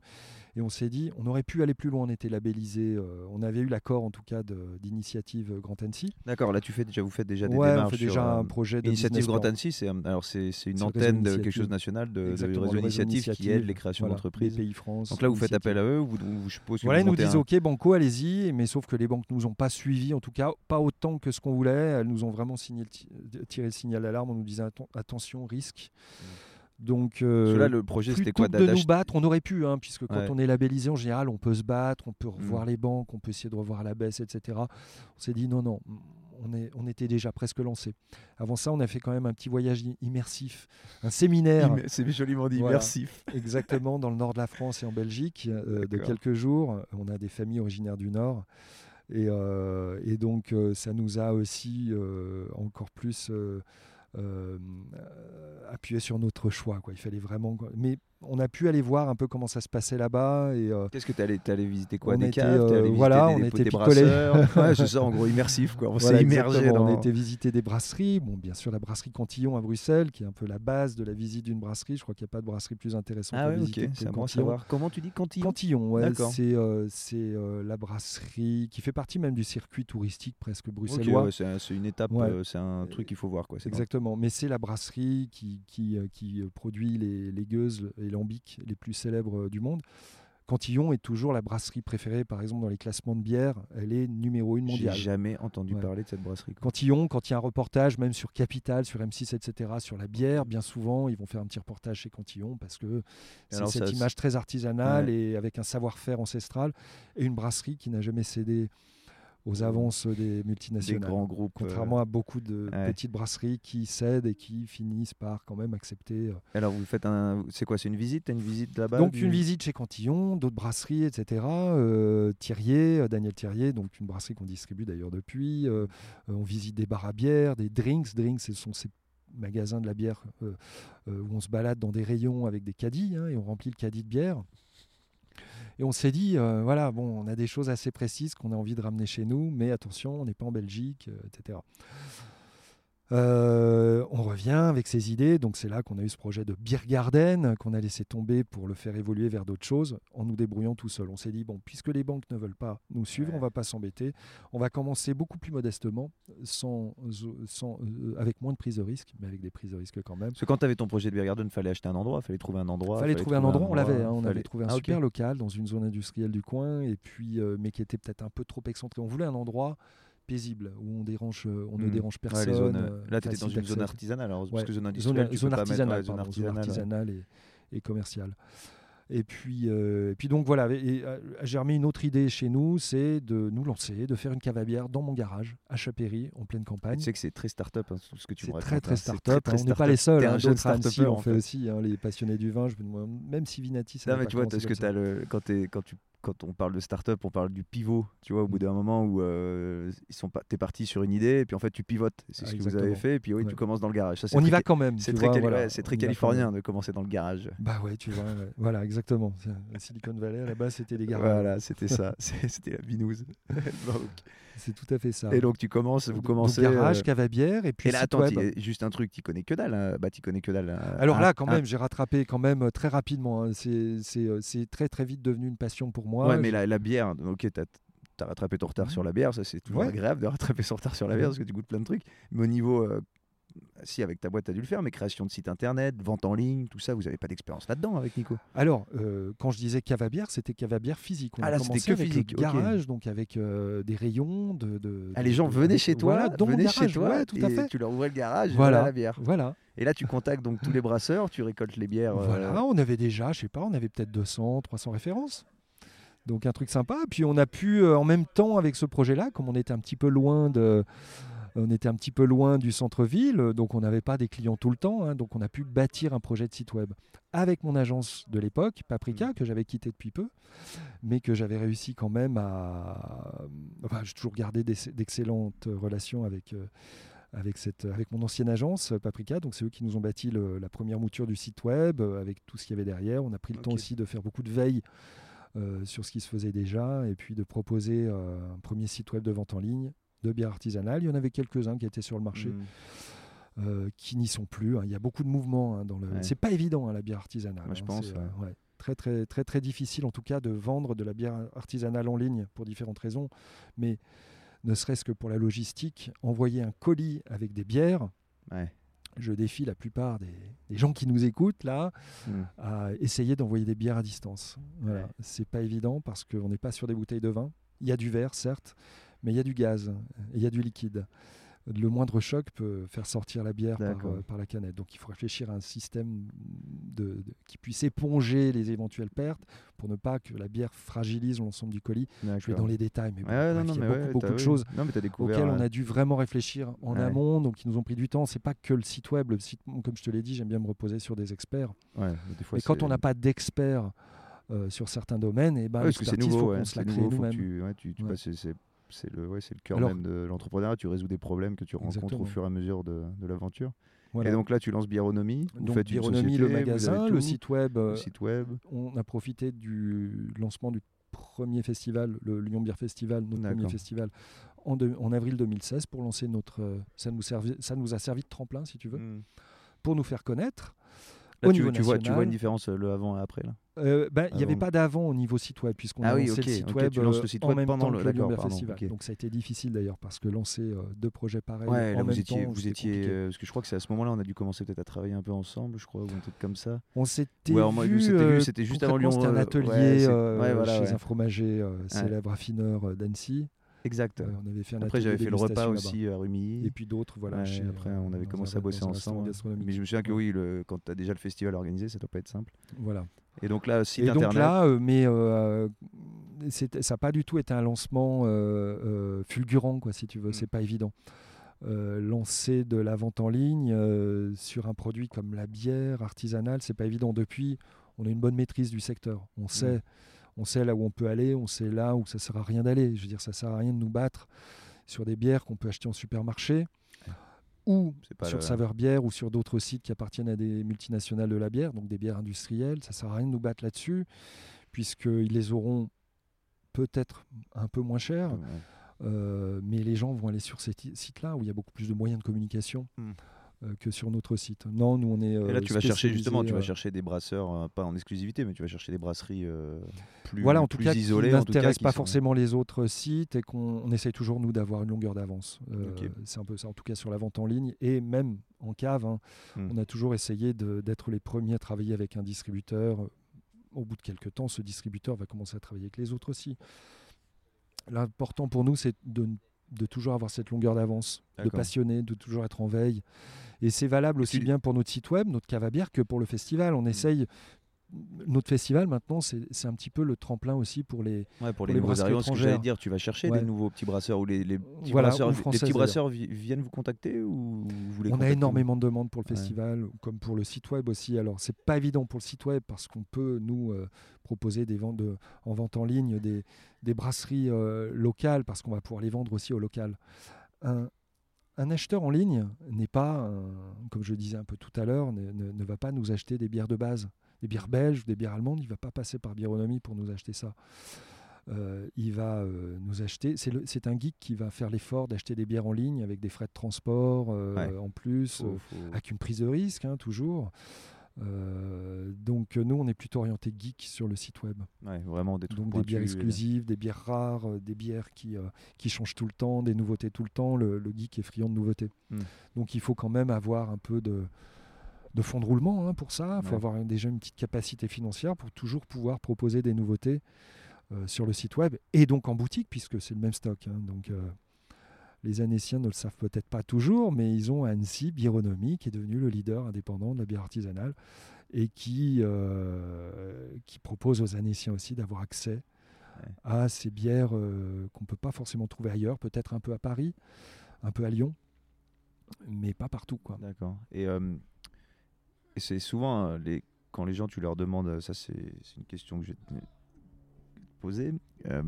quand les gens, tu leur parles de prendre une bonne bière, tu vois, souvent ils sont réticents par rapport au prix. Et comment, qu'est-ce que tu peux dire là-dessus? Est-ce que tu.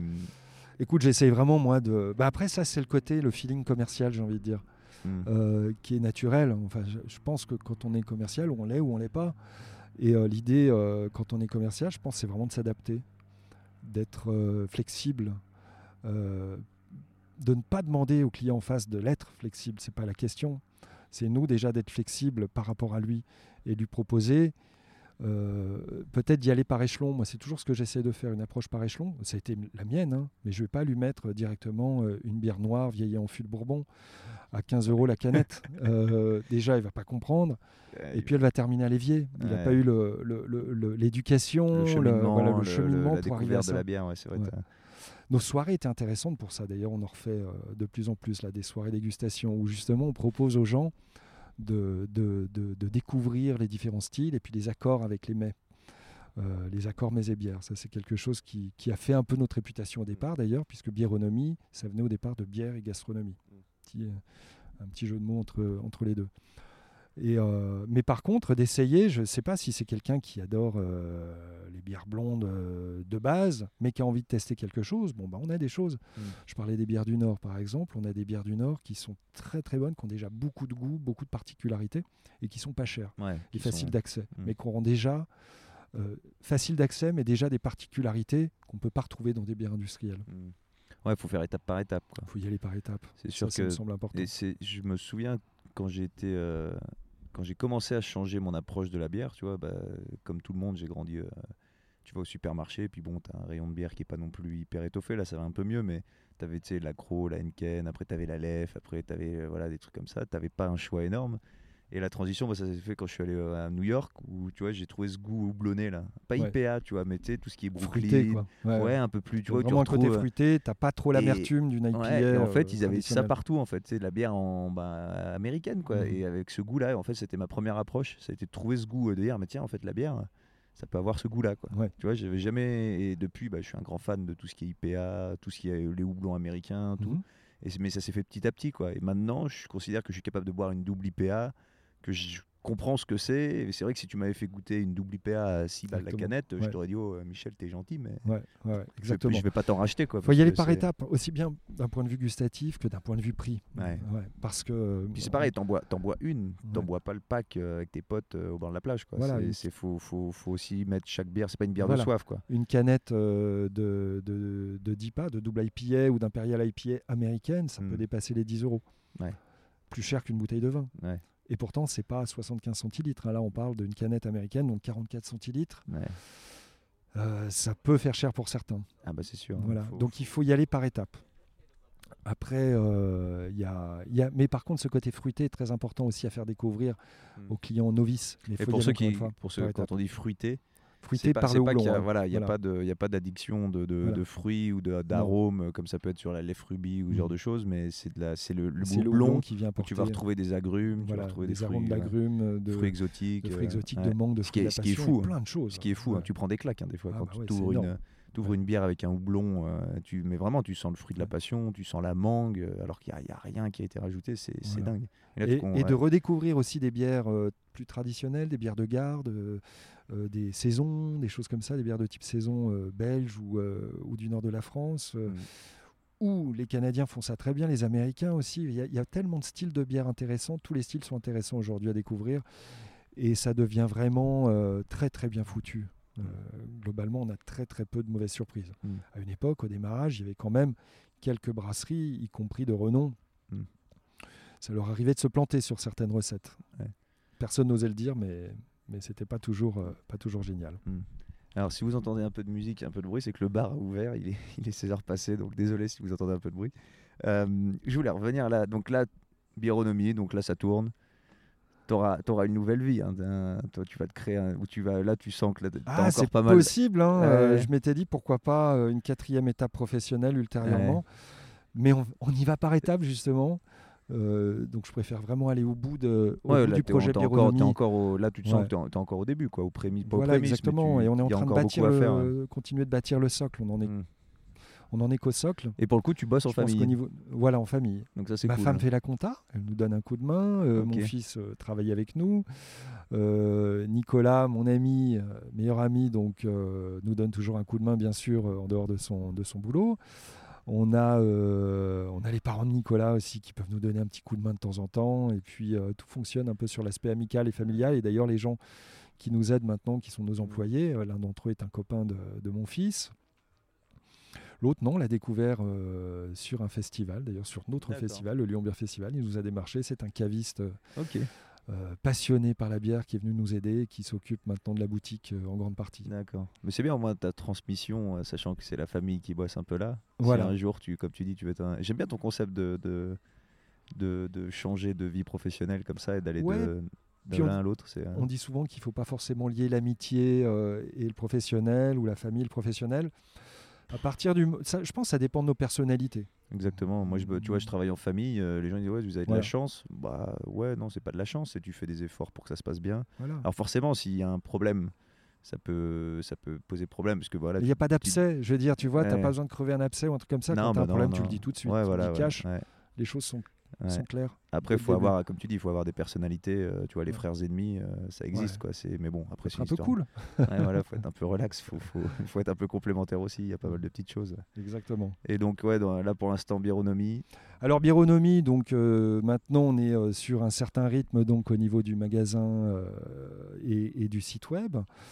Il faut qu'on progresse un peu sur la distribution, mais on peut pas tout faire en même temps. Et ce Mm. qu'on a surtout décidé, c'est de mettre sur pied un projet de bar, de salle de dégustation, Dans notre les- dans petit les- local voilà. de Séno. Donc ça sera un petit bar, un une petite salle de dégustation, mais euh, avec l'idée justement de faire découvrir euh, Et avec de la la bière aux gens, hein, avec des, pression, des- ouais. avec des bières artisanales, uniquement artisanales, avec bien, bien sûr d'autres choses. hein, on sera quand même un bar, mais euh, avec des choses qui seront, qui seront vraiment très très euh, euh, très passionnantes à découvrir. Et puis on essaiera d'avoir des nouveautés tout le temps, euh, d'être un petit peu à l'image, d'avoir un bar, une salle de dégustation à l'image de ce qu'est Bironomie euh, Mm. en tant que caviste et site de vente en ligne. Et avec l'organisation d'ateliers euh, pédagogiques et d'ateliers de dégustation, euh, d'accords mets et bières, etc. Ouais, j'en avais fait Voilà, deux, ouais, c'est vraiment chouette. ouais, ça, ça te montre qu'il y a une richesse dans la bière. euh. Hein? On a. Alors, Donc on avait fait une petite pause, ça s'entraînera peut-être au montage. Euh, J'ai une question que je pose aux gens, et ça c'est pour toi, pour le coup, je trouve ça assez, euh, assez intéressant, vu que tu as eu plusieurs vies professionnelles et un parcours euh, assez atypique. Si tu devais refaire ton parcours, tu le ferais de la même manière? Euh, ouais, si, effectivement, c'est une bonne question. Tu peux prendre le temps, Ouais, hein, moi, je suis a- vraiment euh, content de mon parcours, en tout cas. Euh, content aussi d'avoir changé euh, plusieurs fois de, de parcours professionnel, en tout cas. Après, euh, peut-être qu'il nous a manqué une petite chose à, à- à ma femme et moi. C'est peut-être un petit peu plus d'expérience professionnelle à l'étranger. Juste une petite chose voilà, qui nous manque. C'est-à-dire qu'effectivement, quand en général, j'ai fait des études de, de subdeco, d'école de commerce, donc en général, tu, derrière, tu peux basculer Mm. sur euh, quelques années à l'étranger. Ta femme avait fait la... Tu l'as rencontrée euh, On s'est rencontrés, euh, j'avais, j'ai- même avant mes études de, D'accord. de- de commerce.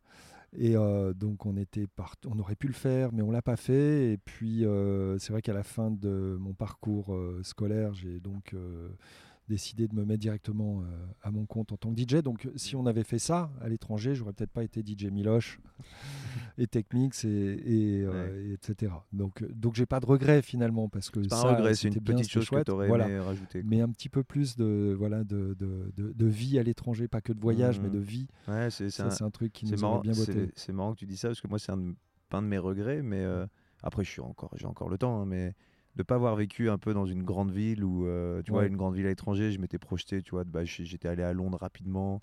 euh, tu vois de cette effervescence que tu retrouves dans les grandes villes Mhm. que forcément t'as pas à Annecy après Annecy il fait, il fait très bon vivre mais ouais de pareil de, de, dire tiens est-ce qu'il y aurait pas eu une vie euh, un petit bout de vie à faire euh, tu vois à Berlin à voilà. Londres à n'importe où euh, dans une ouais. C'est ça, c'est tout ce qu'on fait finalement, tout ce qu'on a fait. Toi, comme moi, je pense, c'est Annecy Ouais, qu'on l'a fait. Et- C'est bien, c'est une fierté parce que c'est pas évident de faire des choses. Quand- je pense toujours euh, à Annecy, mais je pense que c'est certainement bien plus facile que dans d'autres endroits Ouais, en France. n'est pas, c'est pas, c'est pas On le pas bagne. hein. plaindre, Ouais, ouais. c'est- Euh, tu vois, c'est mon père quand j'avais, parce que quand j'ai, quand on a eu ce projet avec mon frère à la base, après ma soeur nous a rejoint, quand on a eu notre projet donc d'auberge de jeunesse et bar à Annecy, euh, c'est quelque chose où c'est fixe, hein, parce que ton, ton, c'est forcément défini par ton bâtiment, par ton, en- Ouais. non, ton emplacement. Donc il m'avait dit, t'es sûr que tu veux faire ça, parce que c'est un peu un fil à la patte.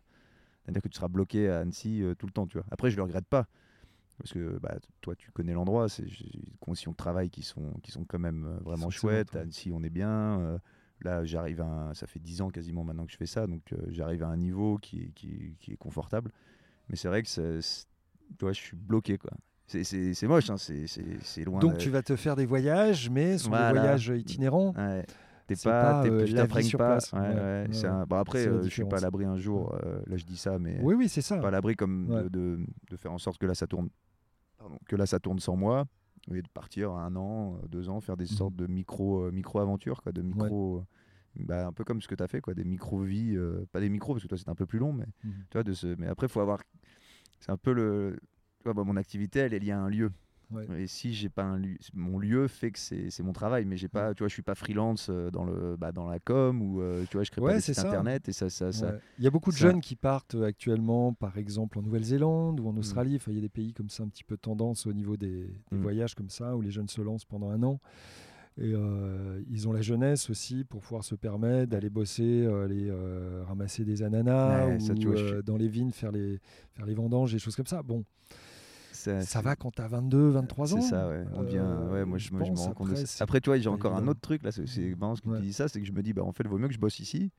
Tu vois, six mois dans l'année, là, euh, quitte à faire une grosse saison au bar, et puis tu vois, six mois dans l'année, et puis après être tranquille pendant six mois. Mais à la fois, Voilà. c'est c'est- ça, veut dire que tu vas pas habiter en, comme un local si tu travailles pas, tu vois, c'est quand même Mais presque. partie. Tu peux quasiment le faire. hein. Ouais, tu peux, mais bon, c'est- Si oui, tu oui. as le, le revenu suffisant pour pouvoir le faire, tu peux Ouais. effectivement le faire. hein. Euh, Ça, c'est, Mm. ça peut être un rêve. Mais tu vois, c'est sûr que vaut mieux que je bosse Mm. là, gagner un peu plus ma croûte en bossant en France, à Annecy, euh, dans, dans mon entreprise, que plutôt que d'aller ramasser des fruits pour me faire, euh, je sais pas combien de l'heure.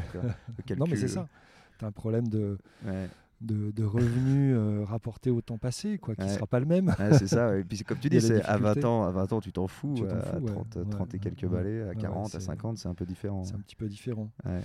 Et Mais euh, moi, j'aimerais bien justement, donc tu vois, je- bon, il n'y a, y a absolument rien de précis sur pourquoi pas le, le- mon futur euh, projet, euh, mais euh, ça sera, j'espère que ça sera dans le, dans le voyage, autour du voyage en tout cas, d'une manière ou d'une autre. Ok, Moi, truc. j'adore concevoir des voyages, par exemple. D'accord. J'adore euh, Faire des recherches, voyage. tout, ouais. Ah ouais. Ouais, ouais, Tu Alors attention, c'est pas ton voyage à toi. enfin, tu peux le faire toi, hein, mais ce sont des voyages où souvent on va partir, soit en famille, soit même avec des amis, où il faut Mhm. quand même trouver des lieux, euh, euh, organiser ça un petit peu à l'avance pour trouver les meilleurs rapports qui a été pris avec Bien des sûr, super expériences sur place, etc., Mhm. authentiques. Ouais. On voyage pas du tout en formule organisée, donc c'est moi qui les organise les formules ouais. et j'essaye d'aller chercher à droite à gauche. euh, Ouais, c'est quelque chose que tu fais déjà pour, euh, personnellement et que tu te dis, tiens, il y a peut-être un. Voilà, c'est un peu un entre-deux entre routard et, euh, et voyage prévu à l'avance. si tu veux. Du coup, on essaie vraiment de trouver les bons plans. Euh, on n'a rien envie de rater. Euh, en général, on a peu de temps pour partir en vacances. Pour les vacances, nous, ce sont des courtes vacances en général quand on part. Quand on part et euh, on essaie de Ouais, capitaliser sur plus, quelques, le plus possible. J'avais, tu vois, c'est, pareil. j'avais rencontré, j'étais en Patagonie avec avec ma frangine. Alors, on était parti sac à dos, tu vois, bus. on avait préparé, on avait un itinéraire, mais on n'avait jamais, on n'avait pas vraiment préparé. Je te parle de ça il y a 4-5 ans, Ouais. donc j'étais encore, j'avais 26, 27 ans, donc je voyageais comme ça sans problème. Mais je le fais toujours, hein, parce que je suis tout seul. Puis j'ai pas mal de temps, donc c'est sûr que quand tu voyages un mois.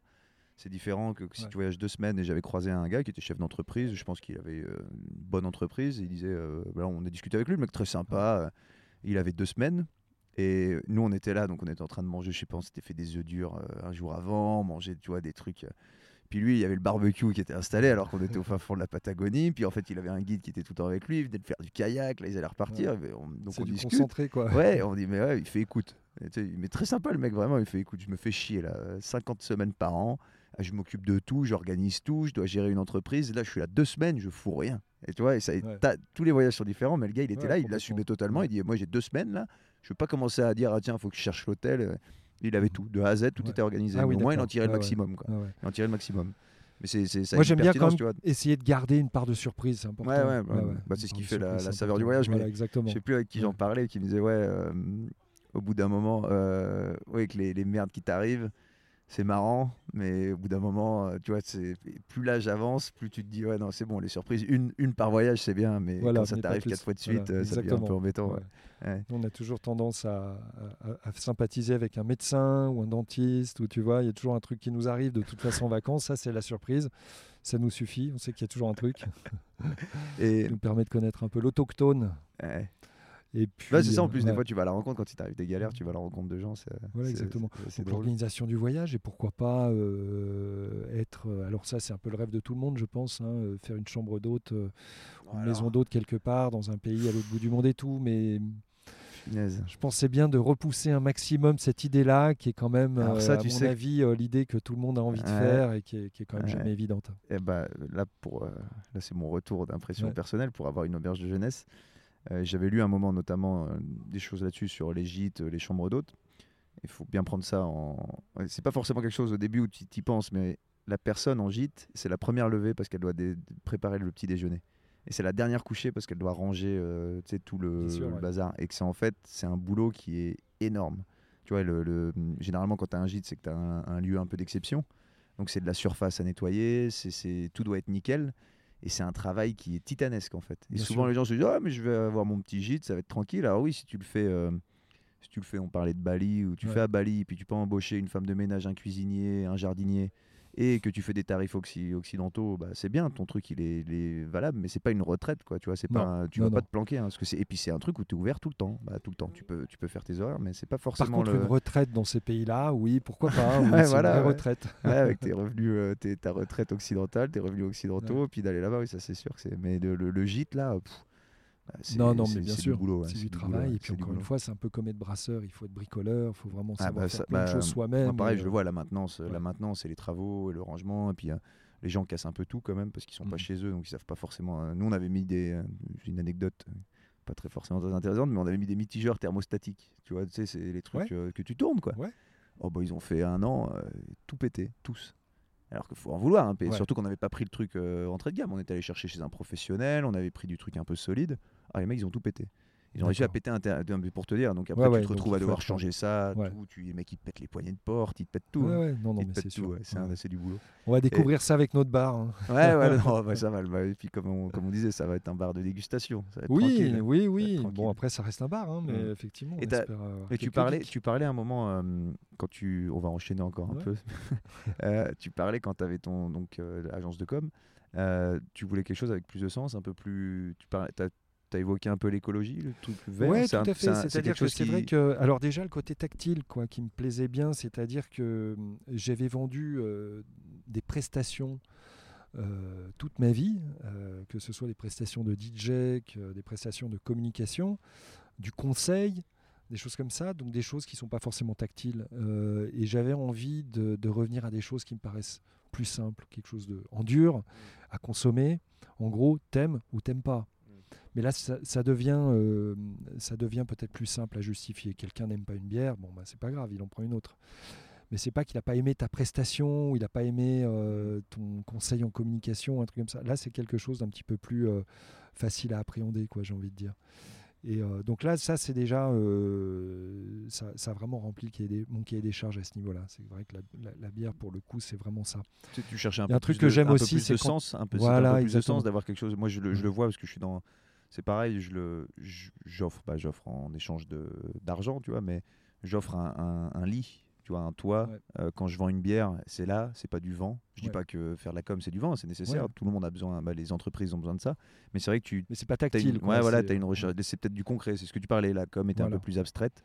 Et que là, là, tu là, es dans du concret. Tu as un client, il a sa bière, il t'envoie un message j'ai reçu ma bière, je suis content. et voilà. Voilà, c'est ça. Et puis Et tu vois, il y fais a du un bon côté. produit aussi. Tu aurais côté- vendu de la bière industrielle, tu n'aurais pas eu du tout la même. euh, Non, même non, puis ça satisfaction. nous intéressait pas de Ouais, faire la même ça, chose que les grandes surfaces. Je vois pas Oui, l'intérêt bah, de ouais. vendre euh, Voilà. ce qu'on peut trouver à Géant Casino juste Mm. à côté de. Donc ça de donne du sens en, vendant des bons produits, en ayant Voilà, des choses- concret. Il y a un autre truc qui est, quand même super sympa, c'est que nos clients, quand ils rentrent euh, chez Bironomie, ils rentrent avec le sourire. Ils viennent chercher du plaisir, ils rentrent avec le sourire. Il y a toujours des étiquettes différentes qui sont colorées, qui sont belles, euh, avec une équipe euh, souriante euh, qui les accueille, qui prend le temps d'expliquer les choses. Euh, prendre le temps aussi, ça c'est important. Et puis, alors effectivement, après, il y a les valeurs un peu éthiques également. Donc, euh, on parlait Sur, tout à l'heure du bio. podcast, c'est des choses qui m'intéressent beaucoup. C'est justement Ouais. comment, dans, avec, dans l'entreprise, le côté bah, éthique, écologique. quel- Donc quel- euh, après, après j'ai percé un peu plus la question depuis. Euh, effectivement, pour faire de la bière, je crois que pour faire, je sais plus exactement, pour Ouais. faire un litre de bière, il faut 7 litres d'eau. euh, le si- nettoyage, Si, tu comptes ouais, la le globalité avec tout, le, ouais. houblon, tout ça, c'est 170 litres, je crois. Pas pour un litre. hein. Si, si. Ah non, je crois que c'est 7 litres. Euh, Ah d'accord, si pour, tu euh, prends tout, le vraiment de, pour- oui, de A à Z en fait, de. A à Z. de- tu vois, c'est comme euh, le, le bœuf. pour la culture, Le- etc. un kilo de bœuf, il faut euh, 30 000 litres de flotte, un truc comme ça pour un cheeseburger, tu vois, c'est un truc Ah parce que tu comptes la, la bouffe qui a été euh, utilisée pour nourrir le bœuf, ainsi de suite, c'est des chiffres qui sont hallucinants. Moi, je parlais juste au niveau du brassage. Donc, effectivement, si tu ajoutes Ah bah, toute l'eau nécessaire à la culture du houblon, des le céréales, transport, etc. le transport indirectement qui consomme voilà, toutes ces choses-là. Ouais, c'est assez- Effectivement, ça peut être euh, encore pire que ce que je pensais. Ah, c'est pire à la fois, c'est toujours la même chose. Est-ce que c'est c'est un extra de boire de la bière, tu vois? On pourrait vivre d'eau, mais à ce moment-là, Mhm. tu enlèves toute la tu vois, t'en- t'enlèves tout ce qui fait être, euh, être un être humain, c'est-à-dire la notion de plaisir, la notion de recherche de quelque chose d'un peu plus poussé, la, la- la beauté de, tu vois, d'une bonne bière. Si tu commences à te dire être euh, justement en mode euh, trop, trop écologique, bah, tu, tu bois de l'eau et puis tu, tu manges, euh, tu manges des haricots verts et du riz, quoi. Tu vois, toute ta vie. Mais bon, c'est un juste milieu à trouver. C'est Tu fais juste pas de la, tu fais pas de la bière industrielle. On est sur des, sur des, des choses haut de gamme, hein, de Mhm. toute façon, sur de la bière artisanale. Donc c'est Donc l'impact est sûrement moindre, tu vois, c'est toujours la, la même chose. Certainement, et puis après, on essaye de, de, de passer notamment des grosses commandes aux distributeurs. Donc à chaque fois, on reçoit ça sur des palettes. Hein. C'est pas euh, le, le camion, quand il vient nous livrer, il fait une tournée, il nous dépose une Ouais. ou deux palettes, euh, il Ouais, continue tu, sa tu- tournée, il tu- va voir le voisin. il tu mets ça de manière collective, sais, un transporteur collectif, donc au final, tu viens pas, c'est pas toi qui prends ta bagnole pour aller chercher ton petit pack de bière. y euh. compris sur la livraison de nos colis web. hein. Euh, Là, on pourrait euh, culpabiliser aussi parce que finalement, c'est soit de la livraison à domicile, soit en point relais, mais ça fait partie de tournée. Donc, il y a des choses plus Mhm. écologiques que ça, bien entendu. Mais après, il faut aussi euh, qu'on puisse se mettre à la place du client lambda qui est euh, dans une région euh, loin de toute grande ville, qui est très content de pouvoir avoir accès, lui aussi, à, aux meilleures bières du monde Mhm. à un moment donné. Donc, sans devoir se déplacer en voiture juste pour aller acheter des bières et faire plusieurs heures de route c'est ça, au final, revenir plus, juste pour lui. plus Là, écologique. c'est optimisé. Bah ouais, c'est plus écologique Voilà. de prendre un transporteur. Exactement. Et donc ça, pour- dans, dans, dans cette nouvelle société, Bironomie, tu, tu mets des valeurs éthiques et écologiques? On essaye euh, sur pas mal de choix, ouais, tout à fait. Euh, je sais pas, sur les, bon, les emballages, maintenant on n'a plus le choix, je te dirais, mais dès le début, ce- c'est de, de l'emballage en, en papier euh, en craft. Ouais. recyclé. Et ça, c'est Euh, un coût, il faut le savoir, que c'est- voilà. c'est ça qui est terrible. C'est ça, qui- ça freine. euh, Quand on met des bières dans une, dans une pochette, dans un sac Ouais. craft, ça coûte de l'argent. ouais, ça coûte plus cher qu'un qu'un papier normal. C'est dingue alors que c'est recyclé. Quoi. Voilà. C'est terrible quand tu es une entreprise, c'est que tout est favorisé, bah, vu que tu as quand même la notion économique à la fin, le, que le, la solution la plus écologique est souvent la plus chère. Exactement. C'est Autre exemple, euh, donc tu sais, je te disais tout à l'heure, pour transporter un colis de bière, il faut, euh, il faut réfléchir à plusieurs options, plusieurs solutions pour, euh, pour l'emballage intérieur, pour protéger les bouteilles. Et on matelasse du carton, c'est-à-dire qu'on recycle, on récupère des cartons d'emballage ah oui, vous les carton broyez, normal, vous les- voilà. et euh, on les découpe et on les broie, effectivement. On en fait du, du- on appelle ça du matelassage. Mm. Ça c'est bien, tu vous faites ça en carton. Ouais, tout à parce que. Donc souvent, ça, c'est l'enfer. Moi, je reçois des colis bah, avec la société, là, et tu vois les, les pochettes plastiques gonflées, là. Ouais. Et tu dis, mais c'est un usage euh, une fois, et puis après, Ouais, c'est voilà. balancé, c'est du Alors, plastoc. et malheureusement, on a été obligé aussi d'acquérir une machine comme ça qui fait des coussins d'air en plastique. Malheureusement, ouais, pour Alors, les... pour certains cas, voilà, pour Mhm. euh, les calendriers de l'avant, par exemple, on n'a pas trouvé mieux que de vraiment mettre un système de, de coussins. Ouais, ça s'appelle les deux des options. coussins quoi. d'air. T'as les deux options. C'est complémentaire pour Mhm. nous. C'est, euh, on en utilise très peu, mais on en utilise quand on n'a pas le choix. Ouais, bah, c'est ça. Sinon, euh, Ça, c'est toujours essayer de faire au mieux, en ouais, fait, de, de sans faire au être, mieux, ouais, voilà. de toujours Et faire au mieux. Et c'est complémentaire. Mm. On aura toujours du matelassage carton, des solutions pour recycler. On recycle tous les films qu'on a sur les palettes aussi, tu sais, les, les films plastiques. on les recycle, on les réutilise entièrement.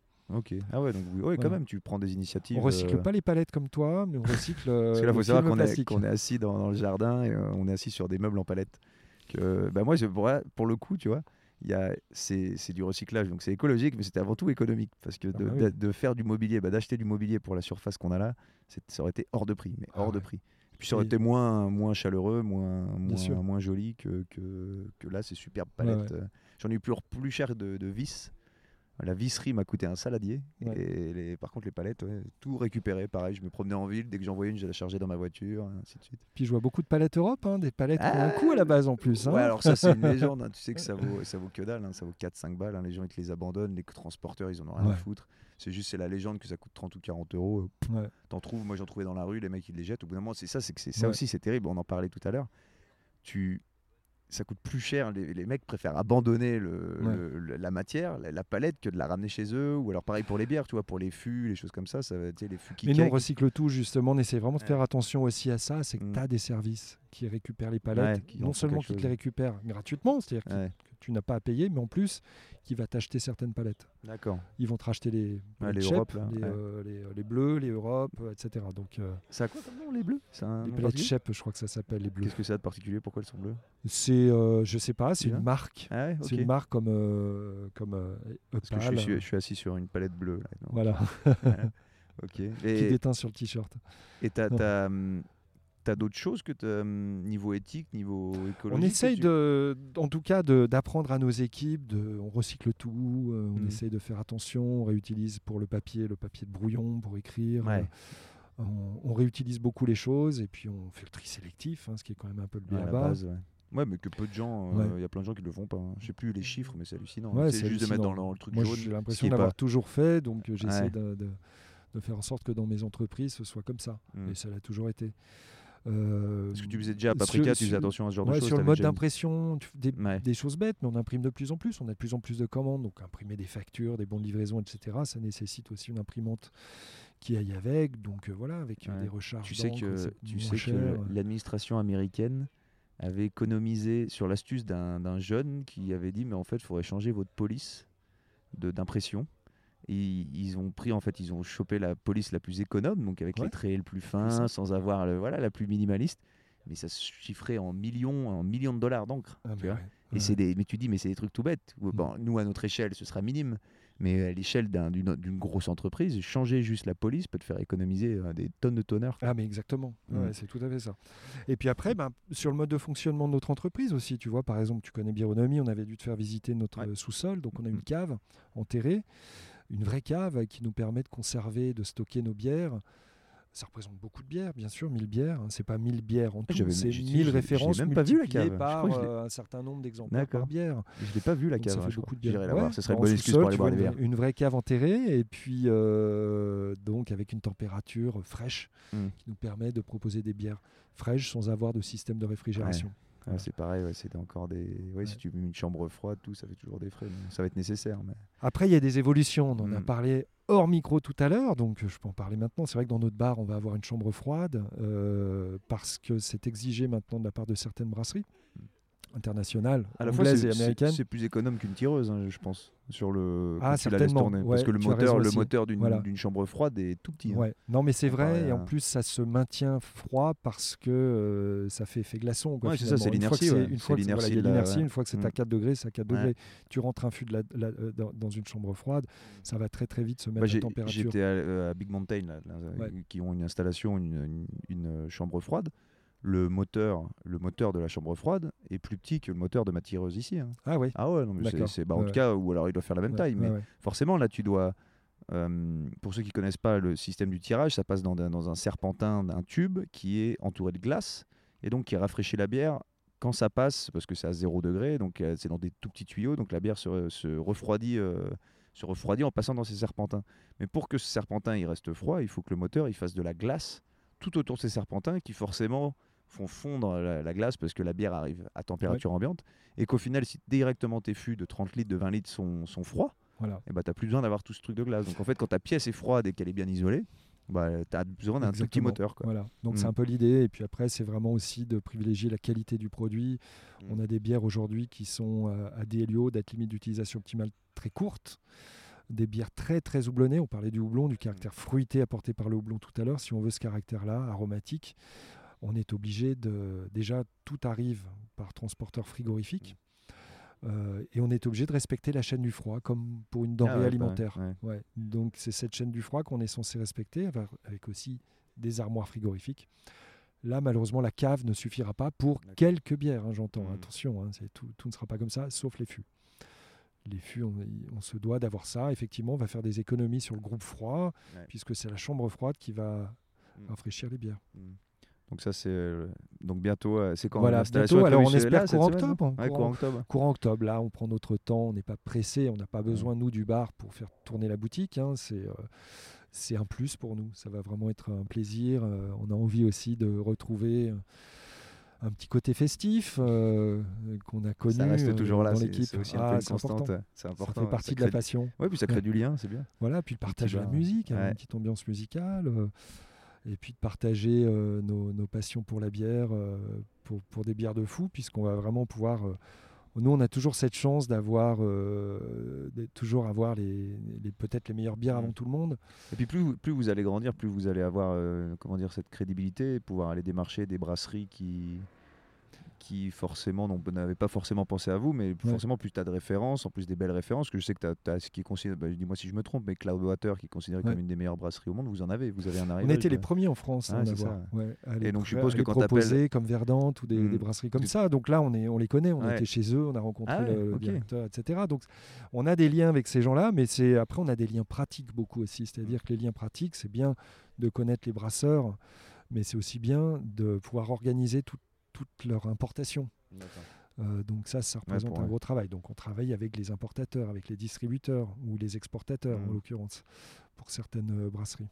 Ah, parce que C'est je- trouver les bons filons. C'est compliqué, c'est Ouais. pas aussi simple que ça. Il faut. Euh, tu vois, pour le podcast, je me dis plus pareil, plus j'aurai de contenu, tu vois, plus j'aurai de, de, bah, de contenu et de noms, euh, voilà, de plus je, je pourrai aller voir des profils encore un peu plus. euh, tu vois, j'ai une petite liste, hein, je me suis Ouais. fait ma petite liste comme toi, tu dois Bien avoir sûr. des listes de brasseries. Oui. Et voilà, je me dis que plus tu as du contenu, donc toi aussi, pareil, plus tu as de références, plus tu peux aller démarcher des gens qui se disent, bah tiens, Bironomie, ah ouais, ils ont Mm. quand même, ils distribuent ça, ça, ça. Exactement. Ouais. Mais, je- mais tu vois, on a plutôt de la chance, c'est qu'on est plutôt à devoir euh, faire le tri en- Ouais, de entre pas- ce qu'on nous tout- ouais. propose, Ah, ça c'est bien, c'est une, euh, plutôt une- que d'aller ouais, vraiment. Alors, on essaye d'aller toujours à la recherche, euh, parce que les petites brasseries américaines, qui ont très peu de volume mais qui sont très réputées, n'ont pas besoin d'aller démarcher. Bironomie à Annecy. Euh, mais par contre, leur importateur, oui. Mm. Euh, Et c'est ça qui est intéressant, c'est qu'aujourd'hui, on a vraiment cette chance-là de pouvoir être démarché par les distributeurs et de pouvoir travailler avec. euh, on essaie de travailler avec un peu tout le monde, avec, euh, enfin, avec un peu les meilleurs quand même, hein, euh, et, et de pouvoir proposer toujours ces choses pour rester à la pointe de, de ce qui se fait dans la bière artisanale aujourd'hui. Yes. Et Euh, les nouveaux styles, toujours, il y a toujours des nouveaux styles. Euh, Il y a des nouveaux styles de bière oh, Il y a qui des sortent nouveaux styles tout le temps là. Ouais, ouais, ouais, il y a des choses de dingue.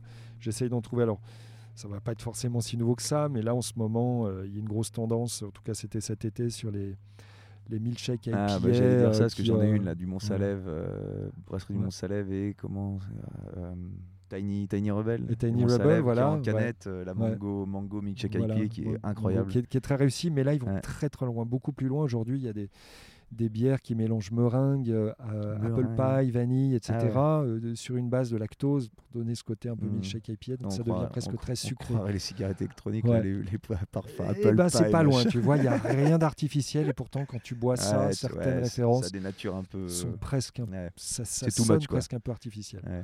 Mais c'est très, mais c'est très marrant. Par contre, tous les jours, il y a des bières de fou. On a eu des bières au poulpe, Au des, poulpe. ouais, des bières à la bouillabaisse. On a eu des Oh bières euh, au cassoulet.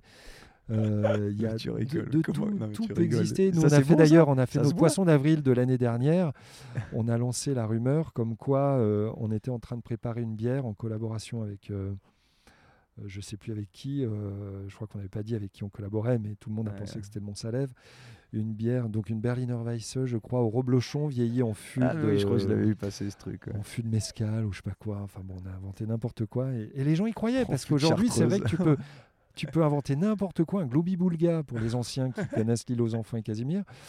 Euh, on peut inventer n'importe quelle recette. euh, les geeks peuvent y croire parce qu'ils Ouais. savent qu'aujourd'hui, on peut faire n'importe quoi. J'ai vu une connerie. ça peut être très bon. hein. J'ai vu rien à voir, mais j'ai vu une connerie passer sur internet là, les mecs qui a une saucisse au morito, tu vois, une, une chipolata au morito. Donc tu dis les mecs, ouais, c'est pas étonnant, un sacré mix.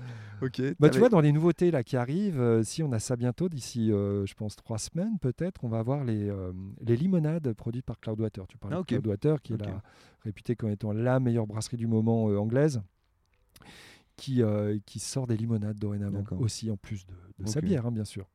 Mais sur la même méthode, Mm. euh, le même esprit inventif euh, de leur recette bière, c'est-à-dire en mélangeant différents Mm. ingrédients naturels et du houblon. D'accord. Ah, Donc ils, vont faire, des- ils font des, des limonades avec toujours un, un single hop, donc un, un seul houblon qu'ils vont mettre en avant.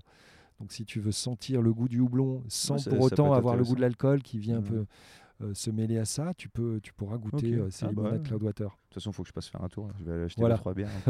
bon, Michel, merci beaucoup. Tu avais autre chose que tu voulais ajouter? Non, merci Non. beaucoup à toi, Je pense que les gens ont bien saisi. Longue vie, euh, beaucoup de voyages à toi, et puis, toi euh, et puis, euh, Et, et puis les gens, n'hésitez pas. et on donc, ouais, c'est- vie, euh, donc euh, voilà, c'est ce qu'il faut retenir vie. aussi, c'est n'hésitez pas à changer, à, à faire ce que vous avez vraiment envie de faire. Parce que toi, là, là tu le fais avec passion. Là. Toutes les choses que tu Ah, as faites, tu les as faites je le avec- fais avec passion. Mm. Et quand euh, la en passion fait, est- j'att- voilà, quand la quand la passion passion est plus là, forcément là, euh, Sauf là avec que ta femme. Avec ta des- femme, tu voilà, continues. exactement. il y a La passion est toujours là. Voilà. Ça, serait, ça, se, ça se ravive à chaque fois.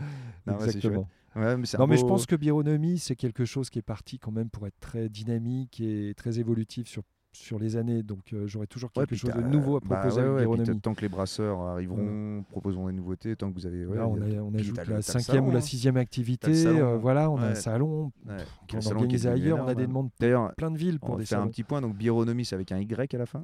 Bironomie.com, c'est ça, .com. C'est ça. Et euh, donc, le Lyon Bière Festival, qui Voilà, aura lieu les 11 et devenu 12 avril 11-12 avril. 2020. Il faut absolument que je fasse, ça y est, parce qu'à chaque fois Mhm. que le Lyon euh, Bière Festival euh, bah, a lieu, c'est pendant l'ouverture du Woodstock. Donc là, c'est bon, vous l'avez décalé juste pour nous deux semaines Juste avant. pour vous, tu vois. C'est parfait, on va pouvoir aller là-bas et on va pouvoir. Il y a combien de brasseurs qui viennent? Euh, L'année dernière, on a eu 120 brasseries Oh là là, du monde entier, Du monde et entier, toujours ouais. avec une sélection bien rigoureuse. hein. C'est-à-dire qu'on Ouais, a beaucoup, le- beaucoup de demandes, mais on, on essaye de, de partager la programmation entre des brasseries qu'on veut absolument avoir, des brasseries étrangères, en général les brasseries invitées, et des brasseries qui nous font des demandes. Et, là, on laisse aussi de la place à des jeunes brasseries. Mais par contre, c'est sur sélection. C'est-à-dire qu'il faut qu'on puisse goûter les bières. Toutes les brasseries qui sont présentes au Lyon Bière Festival euh, passent euh, des, des épreuves, on va dire, de sélection. On ne peut pas proposer à n'importe qui. On a trop de demandes. Il faut faire Ouais, puis un après, tri. ton. T'es pas là pour proposer de la bière qui est. Pas Non, il faut que ce soit top. ouais, voilà. Voilà. Il faut Sinon, que les gens soient au top C'est pouvoir- l'image du festival, c'est Voilà. l'image de. Et souvent, certains brasseurs n'ont pas forcément la culture bière, ne vont pas forcément se rendre compte que ils vont être à côté de, je sais pas, là, allez, je vais dire un truc classique, hein, la brasserie du Pont. La quoi, la Euh, brasserie? ou la brasserie Cantillon, tiens, par Ouais, exemple, ouais. un truc comme ça. Bon, quand tu es à côté, alors c'est peut-être pas cet exemple-là, on va dire même de rank ou des choses comme ça. Quand on est à, côté d'une des meilleures brasseries du monde et qu'on la connaît pas, on, ne se rend pas forcément compte. Donc heureusement, Nicolas est là, lui, en Ouais. tant que programmateur, donc mon associé, programmateur et sélectionneur de Mhm. brasseries, pour lui euh, faire le tri, euh, pour que ce soit cohérent. C'est un festival cohérent avec Ouais. des jeunes brasseries, des brasseries Ouais, avoir- renommées. c'est ça, voilà, c'est ouais. un bel équilibre, mais toutes font des bières excellentes. D'accord. Donc voilà, pour ceux qui veulent goûter de la bonne bière, il y a Bironomie, il y a le, le Lyon festival, Festival et puis euh, et bironomie.com pour voilà, ceux qui peuvent pas se déplacer jusqu'à et voilà. Bon, Michel, merci beaucoup. Merci à toi, parfait. à Merci. bientôt. Salut. Salut.